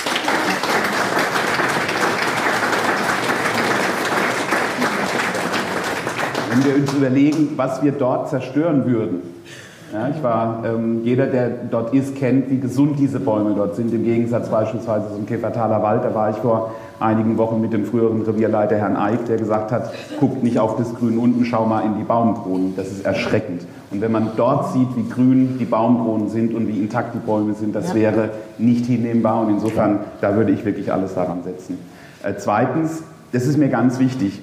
Natürlich haben wir im Moment ein Thema beim Großkraftwerk, weil wir dort Steinkohle verbrennen. Wir sind es aber nicht nur uns, sondern vor allen Dingen den Kolleginnen und Kollegen im Großkraftwerk schuldig, dass es dort Investitionen in die Zukunft gibt, Investitionen in die Wende, Investitionen in die Dekarbonisierung, damit dieser Standort als wichtiger Wärmeerzeugungsstandort für uns erhalten bleibt. Da müssen wir eben auch dran. Da haben wir über die MVV als Anteilseigner eine Möglichkeit und da müssen wir mit den anderen Anteilseignern ins kritische Gespräch gehen, um hier endlich mal zu Aussagen zu kommen, die sagen können, wann welche Investitionen in dieses Kraftwerk laufen.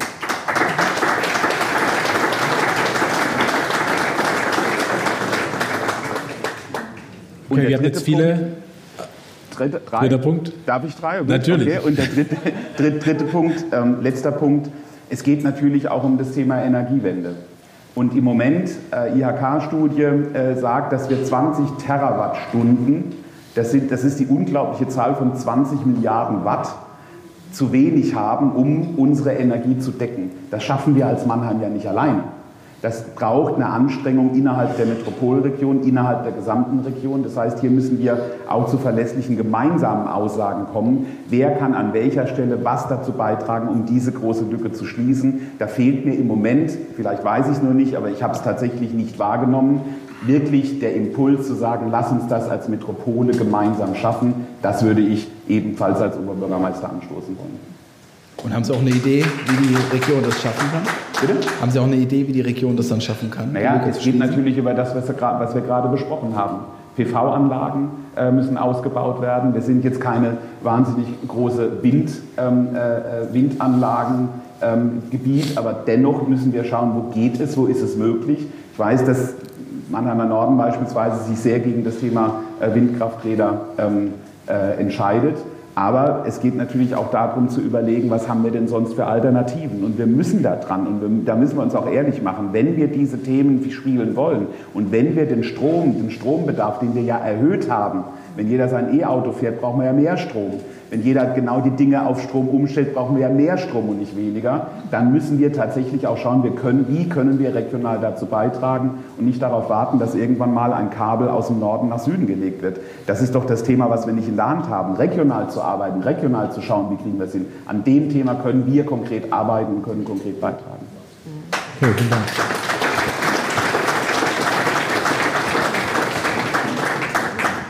Lassen Sie uns zum Geld kommen. Uh. Es gibt ja jede Menge Wünsche in Mannheim. Also nicht so, dass wir nicht über das Geld geredet hätten bislang, aber lassen Sie es nochmal konkretisieren. Es gibt jede Menge Wünsche in Mannheim. Die einen wollen ein neues Fußballstadion, die anderen eine neue Stadtbibliothek und manche sogar beides.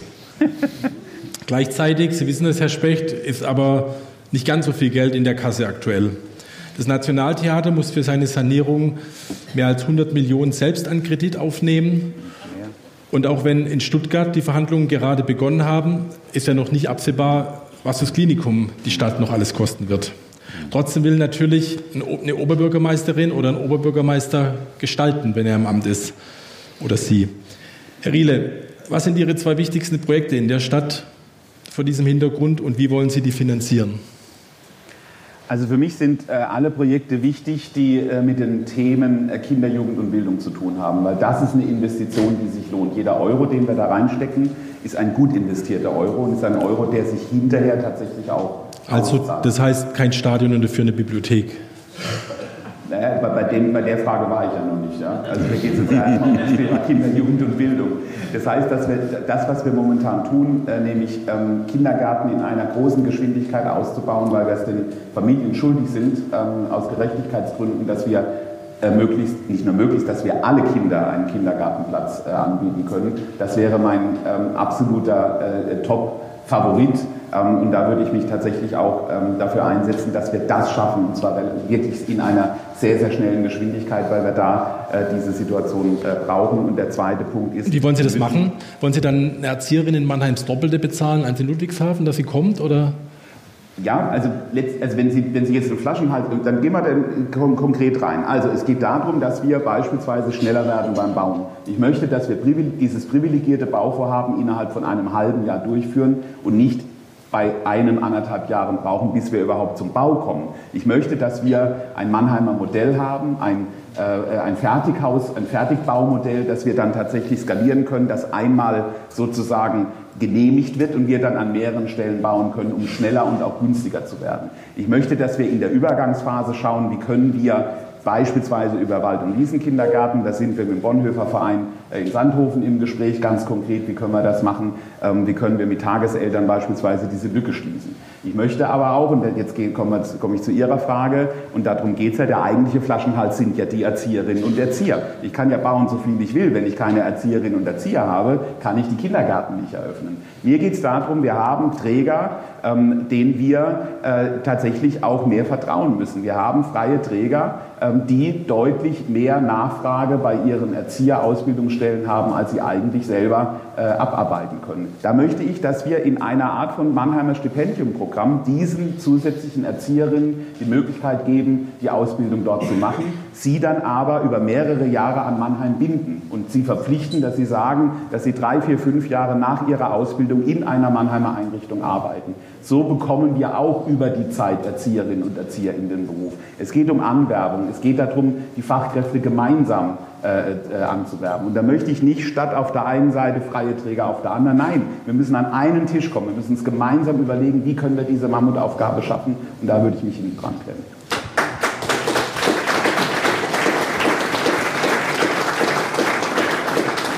Und noch eine kurze Nachfrage, was machen wir mit der Bibliothek und dem Stadion? Die, bau, die bauen wir. Beide? Ach so, Moment. Wir, haben, wir haben Bibliothek gesagt. Die Bibliothek bauen wir. Ähm, also zumindest ich würde sie bauen. Ähm, bei dem Stadion, da finde ich die Vorgehensweise jetzt richtig, das Karl-Benz-Stadion erstmal vertieft zu untersuchen. Bedeutet, mal drauf zu schauen, was bedeutet das eigentlich, wenn wir es zweitligatauglich kriegen wollen. Wobei wir müssen es ja fairerweise erstmal richtig drittligatauglich bekommen. Also das gehört ja zur Wahrheit auch wieder dazu. Ja? Das ist ja der Punkt. Also was bedeutet es denn, wenn wir es zweitligatauglich äh, bekommen wollen? Da, da, da, fehlt mir noch im Moment tatsächlich der, der, der, der richtige Faden dazu. Deswegen finde ich das richtig. Und trotzdem, ich war letzte Woche beim SC Freiburg. Ähm, die haben im Europaparkstadion ja auch die Situation neben einem Flughafen. Ja? Haben die gefragt, wie macht ihr das denn? Sagen die, während der Spieltage wird er sieben, sieben Stunden zugemacht. Da ist dann kein Flugverkehr mehr. Ja? So lösen die das beispielsweise in Freiburg. Ähm, und da muss man, vielleicht brauchen wir tatsächlich einen Plan B, wenn wir zu der Einschätzung kommen, dass das Karl-Benz-Stadion auf gar keinen Fall geht. Aber da muss man auch wirklich sagen, diese Vorgaben, die von der DFL da immer kommen, ich kann es wirklich nicht mehr nachvollziehen. Das ist eine äh, Geldpressmaschine, das ist unglaublich und da müsste man eigentlich dran, da müsste man eigentlich mal sagen, Leute, das geht so nicht mehr weiter. Letzte Nachfrage noch. Ein Stadion kostet mindestens 60 Millionen und eine Bücherei 75. Wie finanzieren Sie das dann? Naja, also zunächst mal ist es ja so, dass äh, bei der Stadtbücherei äh, die Idee ähm, ja auch ist, und die finde ich dem Grunde nach richtig, es nicht im Kernhaushalt zu machen, sondern äh, in dem Fall, wir waren bei der MPB, die das bauen sollte. Da war ja auch so die Frage, warum jetzt unbedingt ein Parkhausbetrieb das baut. Für mich wäre es eher richtig, es zur GWG zu geben, aber das ist nochmal eine andere Diskussion. Und da machen wir ja auch wirklich auch richtig, dass wir die GWG nicht nur das Thema Wohnungsbaugesellschaft, sondern jetzt in einer Konzernstruktur auch diese öffentlichen Aufträge eben mitvergeben. Jetzt gibt es welche, die sagen, wow, das geht aus dem Kernhaushalt raus, das sind Schattenhaushalte. Ja, das ist richtig. Aber eine Stadtbibliothek, das ist doch nicht irgendetwas. Das ist eine zentrale Einrichtung für Bildung und für Bildungsgerechtigkeit.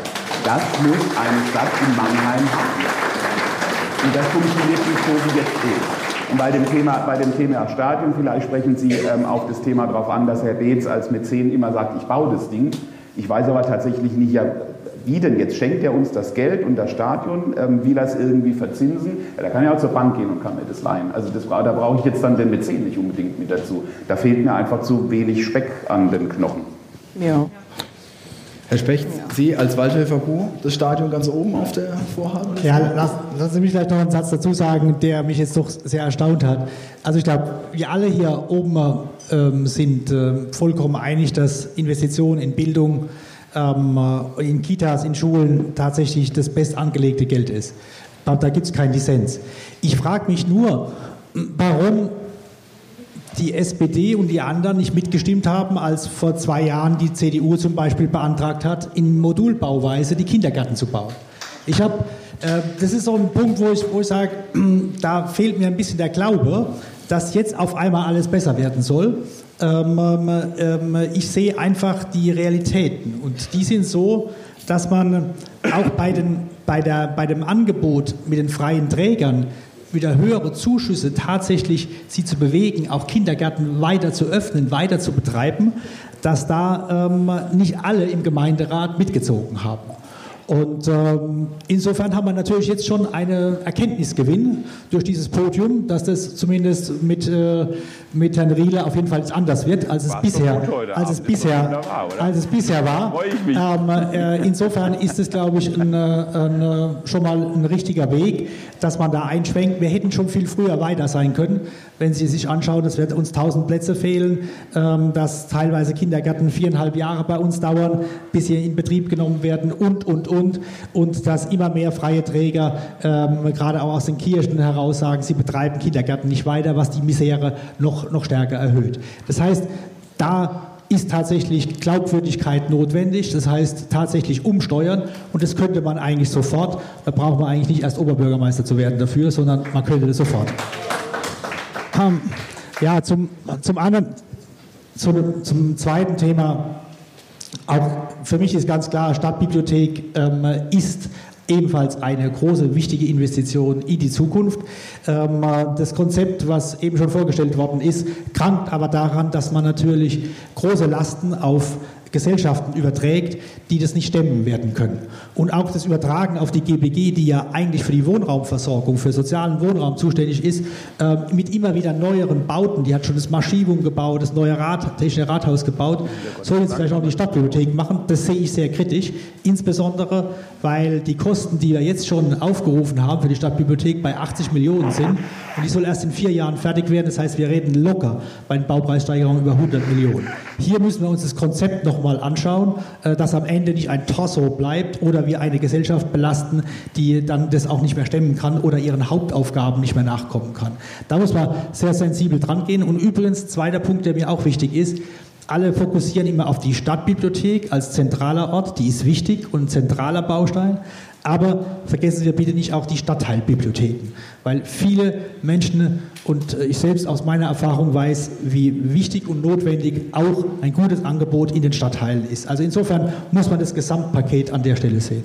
Zum Stadion ähm, äh, ist vieles äh, schon gesagt. Ähm, ich glaube allerdings nicht, dass das, was jetzt beschlossen worden ist, dass man sagt, man setzt einfach nur man schaut mal, was die Sanierungskosten betragen und ähm, äh, überlegt sich dann, wie es weitergeht.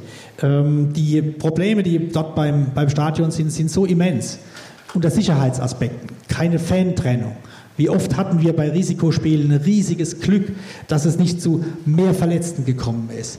Wir haben dort äh, große große Thematiken, dass wir mitten im Wohngebiet sind. Wir haben die Verkehrssituation nicht, nicht, nicht wirklich im, im Griff.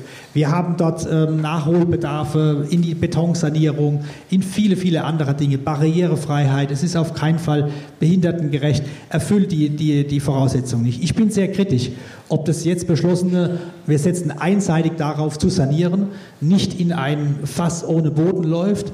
Ähm, wir sollten gleichzeitig den Blick dafür haben, ob es auch Alternativen gibt genau. und ähm, diese Alternativen eben nicht von vornherein ausschließen, sondern jetzt zu betrachten, ähm, ist richtig. Andere Städte machen uns das vor, haben das gezeigt und wenn es dann tatsächlich noch einen Privaten gibt, der bereit ist, Teile der Investitionen mit zu finanzieren, dann sollte man die Tür nicht zumachen, sondern bereit sein, mit ihn am Tisch zu setzen und, und das auszuhandeln. Ich glaube, dem jetzigen Oberbürgermeister ist es bei der SAP Arena auch gelungen. Warum sollte so ein Modell nicht auch ähm, äh, ein zweites Mal gelingen? Also wenn ich Sie richtig verstehe, wenn ich Sie richtig verstehe, Favorisieren Sie einen Neubau des Stadions und eine abgespeckte Version der Stadtbücherei? Ja, äh, wenn Sie, die, also die bei der Stadtbibliothek, wenn wir auf 100 Millionen rauslaufen, wird es keine Gesellschaft geben, die das, die das trägt. Dann müssen wir es im Haushalt finanzieren. Und dann muss man sich so ehrlich machen und sagen, was finanzieren wir dann nicht mehr. Ähm, das ist ja genau die, die Ausgangsfrage von Ihnen gewesen. Richtig. Also hier ist ein Sammelsurium von tollen Wünschen, aber wer sagt am Ende dann, wer setzt die Prioritäten, richtig?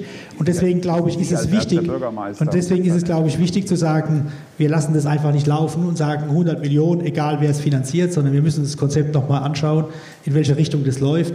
Äh, an, am Ergebnis, das wir eine Stadtbibliothek brauchen, ähm, in der Innenstadt, äh, ist auch, äh, gibt es auch, glaube ich, nichts zu deuteln. Und ähm, die zweite Frage war zum, zum Stadion. Favorit Neubau? Ähm, ich habe gesagt, ich halte es für einen Fehler, nur darauf zu setzen, dass man dieses Stadion zu günstigem Geld sanieren kann. Das wird nicht der Fall sein. Das kann man wahrscheinlich jetzt schon erkennen.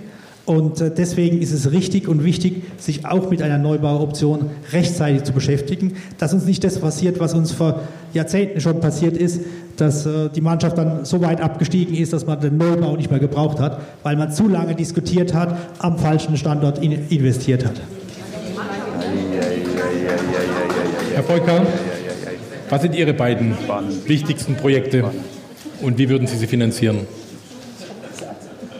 Als ich meiner Partei und äh, dann nach meiner Nominierung auch der Stadtgesellschaft äh, mein Angebot äh, für eine Kandidatur gemacht habe, äh, habe ich eindeutig gesagt, ich möchte die Probleme dieser Stadt auch mal aus den Augen der Kinder, der Jugendlichen anschauen, äh, der Menschen, die sonst wenig äh, an den politischen Entscheidungen teilhaben, auch an alten, einsamen Menschen, chronisch Kranken und so weiter. Daraus ergeben sich natürlich für so eine Priorisierungsfrage ganz wesentliche Dinge. Ich bin sehr froh, dass die letzten Podien und auch heute wieder äh, da Dinge äh, sehr deutlich in diese Richtung gehen. Herr Specht hat sich auf einem anderen Podium auch schon äh, committed zu sagen, äh, zum Beispiel die Kindertagesbetreuung soll weder von der Qualität noch von der Quantität her am Geld scheitern. Äh, äh war für mich eine, eine, tolle, aber auch ein bisschen aus der Richtung neue Aussage. Ähm, äh, ich bin auch froh, dass äh, Herr Riele äh, die Menschen wirklich so sehr mitnimmt, äh, dass er auch ähm, äh, Argumente seiner Kontrahenten schnell auch mit übernimmt. Eines ist vorhin gefallen, nämlich zu sagen, beim Thema Waldhofstadion und auch aus der Brille von Kindern und Jugendlichen betrachtet, ist es eigentlich skandalös, wie der sich nachhaltig gerierte, gerierende DFB, der ein Leuchtturm der Nachhaltigkeit sein will, die Kommunen gerade der Städte von Drittligamannschaften echt alle paar Jahre gängelt, wieder Millionen nachschießen zu müssen. Äh, da erhoffe ich mir doch eine Solidarität all dieser Städte. Äh, zum Teil ist es schon gelungen. Ähm, äh, sechs oder sieben Städte aus der dritten Liga sind wohl bereit, auch auf den DFB massiv zuzugehen. Dazu zählt auch Mannheim. Da bin ich froh drum. Und jetzt noch zu den anderen Themen. Einmal hat natürlich Klinikum eine große Relevanz, weil es für ganz viel, ganz äh, wichtig ist, auch für unsere wirtschaftspolitische Entwicklung, weil wir ja die Gesundheitswirtschaft äh, hier in den letzten Jahren zu Recht äh, nach vorne gebracht haben, ähm, weil im Verbund mit Heidelberg tatsächlich da etwas entstehen kann, was in seiner Bedeutung nicht nur für die Region, sondern auch für ganz Baden-Württemberg, ja für das ganze Bundesgebiet entscheidend sein kann. Äh, dafür, dazu muss man wissen, äh, es gibt ja die großen Wirtschaftszyklen, äh, alle 50 Jahre Kondratiev genannt, Kondratiev-Zyklen. Und wir sind jetzt so am Anfang des sechsten Zykluses dieser Art seit der Industrialisierung. Und er hat das Thema Gesundheit adressiert. Das wird jetzt zu weit führen, warum und wieso. Genau, aber, aber das ist das entscheidende Zukunftsthema in ganz vielen Bereichen. Äh, und da halte ich mich äh, tatsächlich auch für äh, fachlich geeignet. Ich sitze ja auch seit 14 Jahren im Aufsichtsrat der UMM. Ich habe einen Draht zu allen Ministern, die in Stuttgart für dieses Thema zuständig sind. Da was wird das Klinikum noch, was wird das Klinikum noch schlucken, geldmäßig? Wie bitte? Was, was, muss Mannheim noch ins Klinikum schießen? Jedes, jedes Klinikum, auch Karlsruhe, das vergleichbar ist und keine äh, Fakultät ist, äh, muss äh, ob der Refinanzierungssituation im deutschen Gesundheitswesen 20 bis 30 Millionen im Jahr zuschießen. Um das werden wir gar nicht herumkommen, solange die Refinanzierungsstrukturen genauso sind. In Ludwigshafen ist es auch nicht viel anders. Ähm, also äh, das Entscheidende ist das aber nicht, sondern das Entscheidende ist, äh, wie werden wir die neue Mitte bauen wie wird es sein äh, angesichts der rasanten Entwicklung von äh, einer stationären hin zu mehr ambulanten Medizin, bei gleichzeitig größerem Bedarf angesichts äh, drohender Pandemien sehr schnell auch große Intensivmöglichkeiten aufbauen zu können? Das ist die entscheidende Frage und die muss tatsächlich mit allen Beteiligten und allen Interessen, die da eine Rolle spielen, gut geklärt werden. Ähm, jetzt aber zurück. Ein zweiter Punkt. Ein Nationaltheater läuft gerade. Da können wir gar nicht mehr viel machen, obwohl ich mich schon immer wundere, wie großzügig die anderen Fraktionen sind, wenn aus der Richtung äh, dann doch wieder Dinge kommen, zu sagen, ah, wird halt noch ein bisschen teurer, da hat halt ein Ersatzbau nicht geklappt, äh, dann machen wir das äh, äh zwar teurer, aber doch irgendwie noch äh, so, dass alles äh, erfüllt werden kann.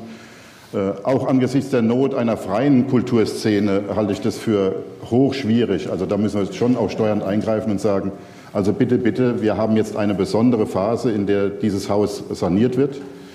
Und zum anderen, äh, äh, meine Mutter war äh, zunächst mal Platzanweiserin, äh, dann Garderobiere und dann am Buffet im Nationaltheater. Äh, ich bin ein bisschen teilweise aufgewachsen dort. Ähm, und habe eine wirklich hohe Bindung dazu. Äh, aber was meine Mutter auch immer vermittelt hat, war die große Begeisterung der Stadtbevölkerung äh, vor und nach 1957, als damals das neue Nationaltheater eröffnet wurde. Und äh, wie es der damalige Bürgermeister, Oberbürgermeister Reschke geschafft hat, diese Begeisterung auch in bare Münze umzusetzen, zu sagen, wir, da muss ein OB auch Klinken putzen und sagen, liebe Leute, die ihr massig Geld habt, die ihr auch gerne in die Oper geht, die ihr dieses Haus auch haben wollt, bitte sagt nicht, das ist einfach eine Daseinsvorsorgeaufgabe, die die Stadt zu erledigen habe, äh, sondern bitte engagiert euch dafür. Okay, und Sie würden Klinken putzen dann? Da gehe ich Klinken okay. putzen, natürlich. Ich.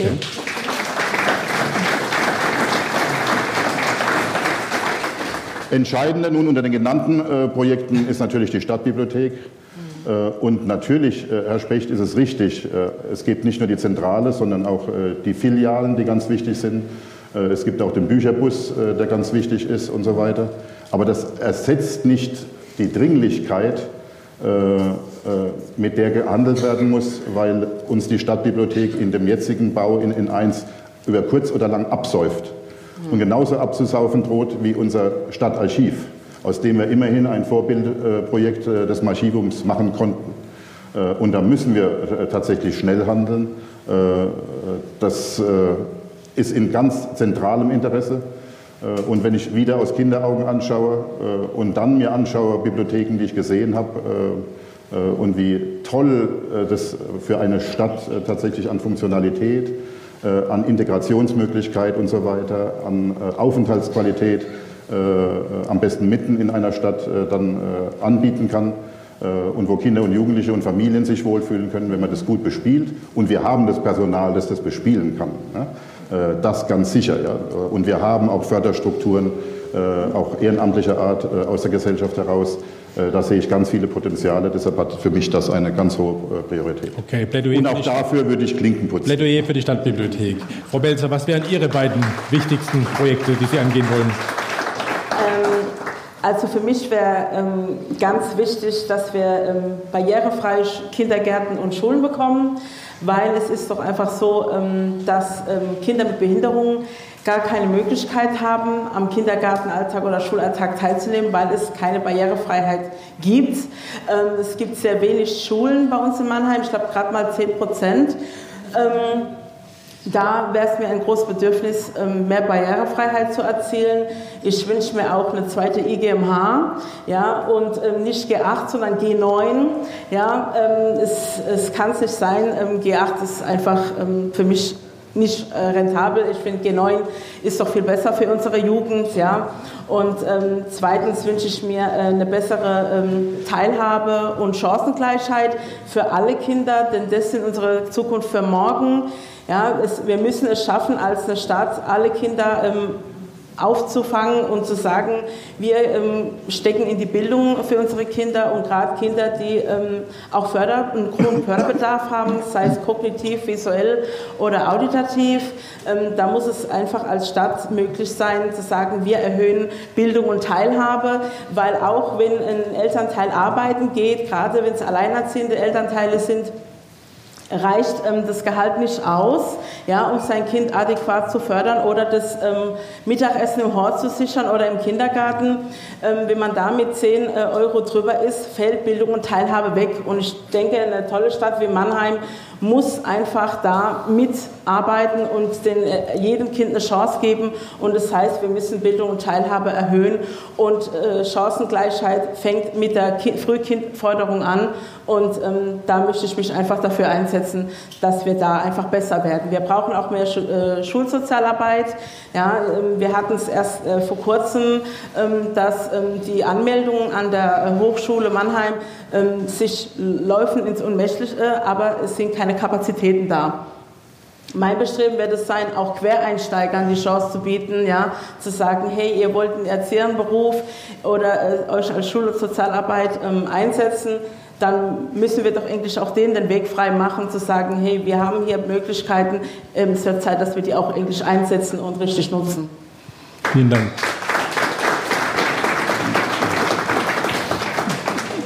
Die Veranstaltung ist eigentlich schon seit sechs Minuten vorbei. Oh, sorry.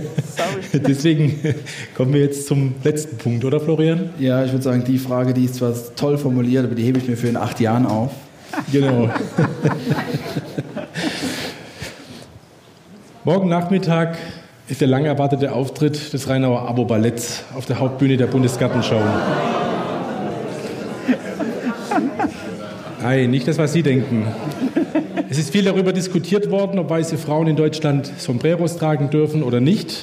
Und dabei hat sich gezeigt, dass irgendwie ein Riss durch die Gesellschaft zu gehen scheint. Da prallen konträre Meinungen aufeinander, was ja in der Demokratie auch gut ist. Aber es hat sich auch gezeigt, dass sich die eine Seite gar nicht mehr in die andere reinversetzen kann oder will. Wir wollen jetzt mit Ihnen nicht darüber debattieren, ob die Entscheidung der Buga richtig oder falsch war. Uns geht es jetzt zum Schluss um was Grundsätzlicheres. Was wollen Sie als OB tun, damit der Zusammenhalt in der Stadt, das Verständnis füreinander und das gegenseitige Zuhören nicht verloren geht? Weil bei der Debatte um das Ballett konnte man ein bisschen den Eindruck haben, dass das verloren geht.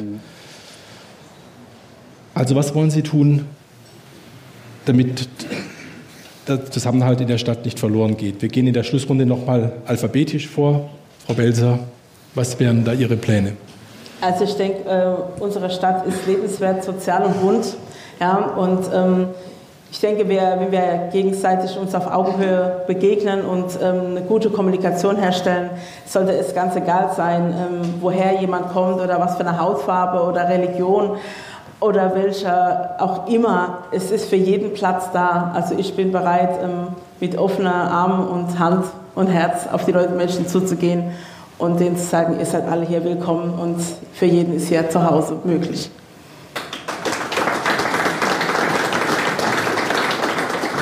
Herr Volker, wie halten Sie die Stadtgesellschaft zusammen? Das Motto, unter das ich mein berufliches und auch politisches Wirken gestellt habe, stammt von Wilhelm Busch aus dem Maler Klecksel. Das Reden tut dem Menschen gut, wenn man es nämlich selber tut, von Angstprodukten abgesehen, denn so etwas bekommt nicht schön. Äh, und äh, vieles, äh, viele Beispiele, die Sie jetzt genannt haben, zeigen, wir haben einen hochängstlichen Umgang mit äh, äh, Positionen anderer, erst recht, wenn sie sehr fremd sind, äh, wenn wir uns schlecht einfühlen können und so weiter.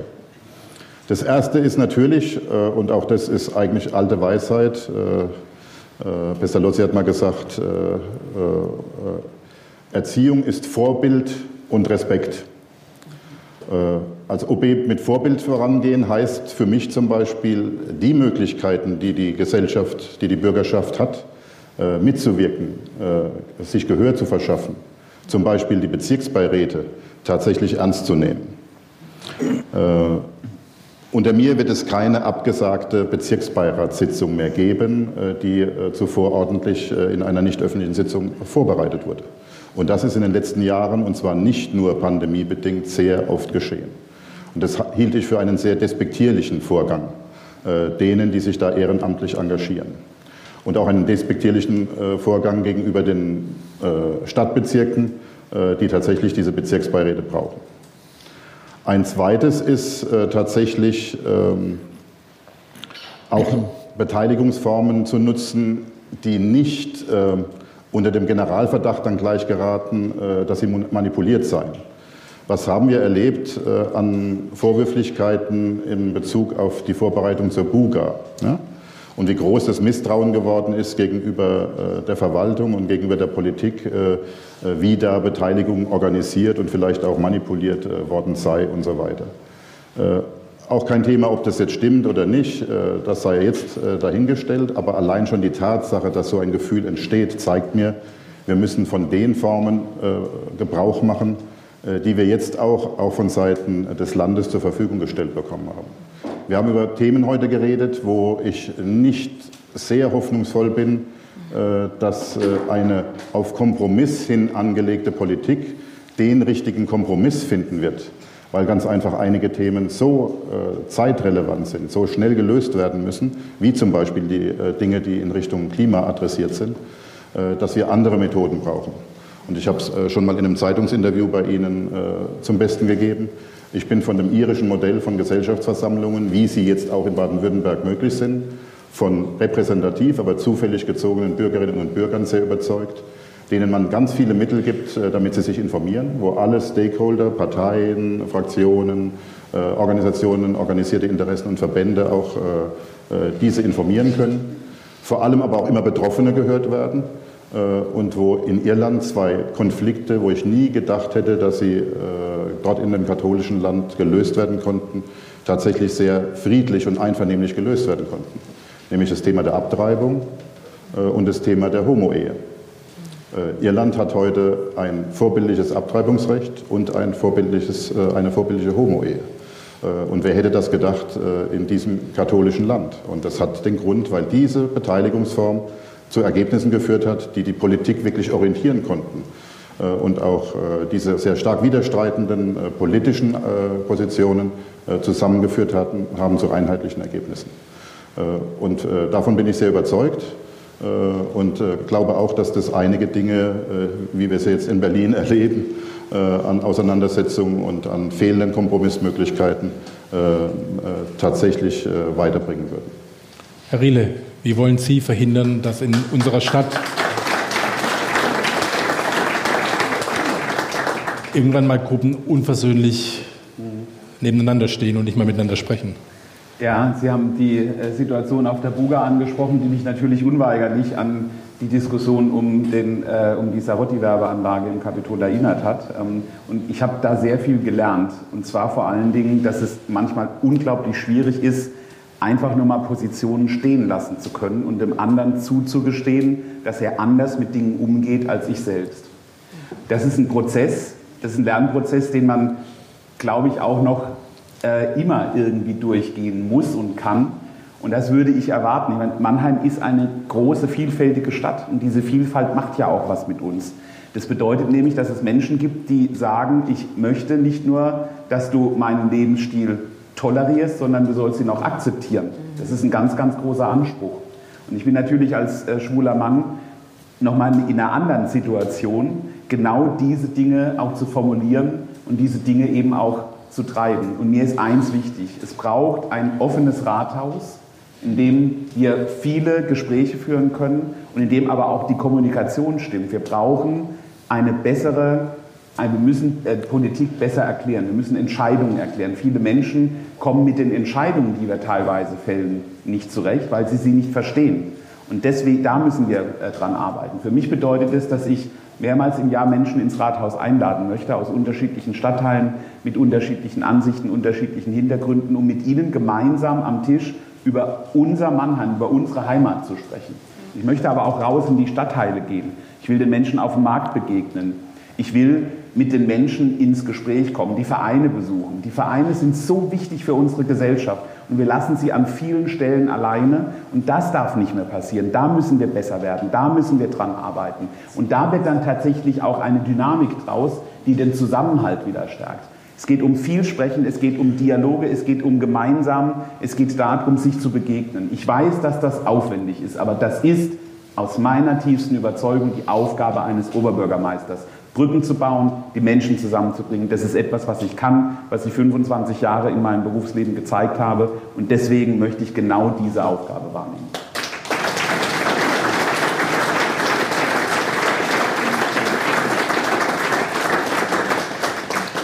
Herr Specht, wie gehen Sie das Thema an?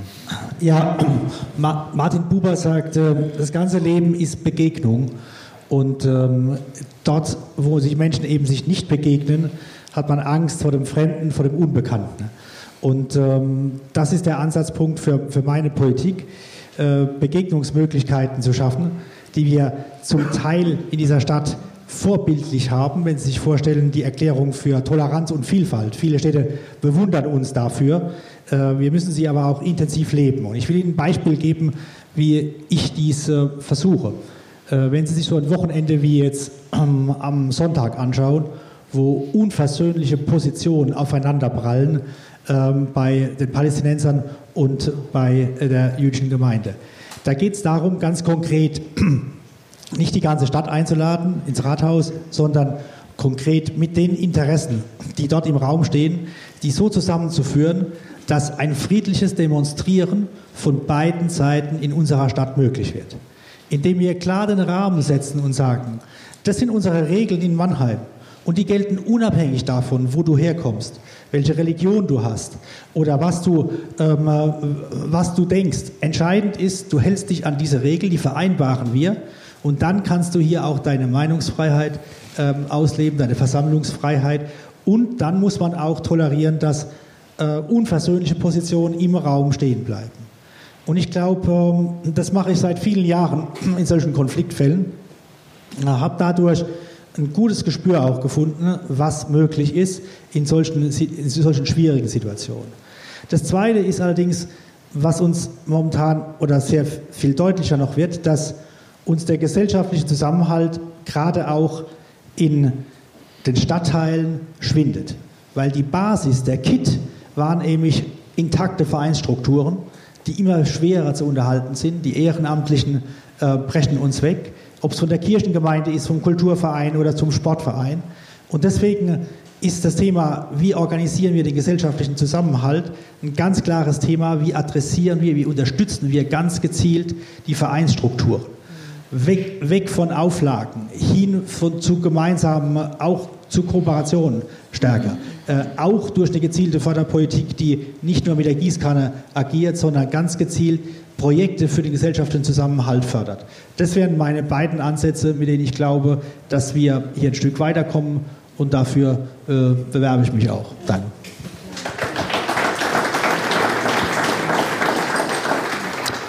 Ja, das war der erste Teil unseres äh, Stadtgesprächs zur OB-Wahl, kann man sagen. Wir bedanken uns bei den Kandidatinnen, äh, bei den Kandidaten und der Kandidatin. Wir haben auch ein kleines Präsent mitgebracht. Jetzt kommt der Werbeblock. Ähm, ich habe es zum ersten Mal in der Hand, sieht nicht so aus, aber es ist ein Cocktail in der Flasche. Äh, Birne Marlene. Oh, ähm, also es ist Birnensaft drin und Tequila, das weiß ich. Äh, ah, ja jede Menge andere interessante Bestandteile. Sombrero also lässt grüßen. Aber Holland die Waldfee. Kann gut damit anstoßen, die Verlierer vielleicht den Frust darin ertränken. Ab 9. Juni gibt es den auch bei uns im Mein Morgen Online-Shop im Übrigen. Verteilen wir gleich gerne an Sie. Und Ihnen äh, danke ich für die Aufmerksamkeit, das Interesse. Ähm, wenn Sie noch nicht wissen, wem Sie Ihre Stimme geben wollen, ab Samstag ist bei uns auf der Homepage der Kandidatomat online. Der funktioniert wie der Wahlomat, den Sie von der Bundestagswahl her kennen, nur mit unseren bis jetzt zehn äh, Mannheimer Kandidatinnen und Kandidaten. Und jetzt gleich stehen wir sechs im Foyer für Fragen und Gespräche zur Verfügung. Nutzen Sie das Angebot und vor allen Dingen am 18. Juni gehen Sie bitte wählen. Vielen Dank.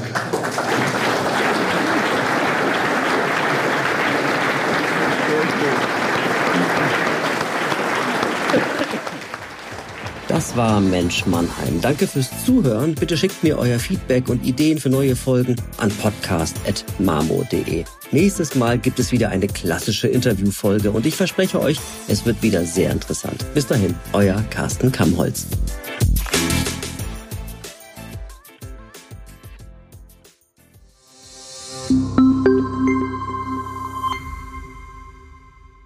Ein Podcast des Mannheimer Morgen.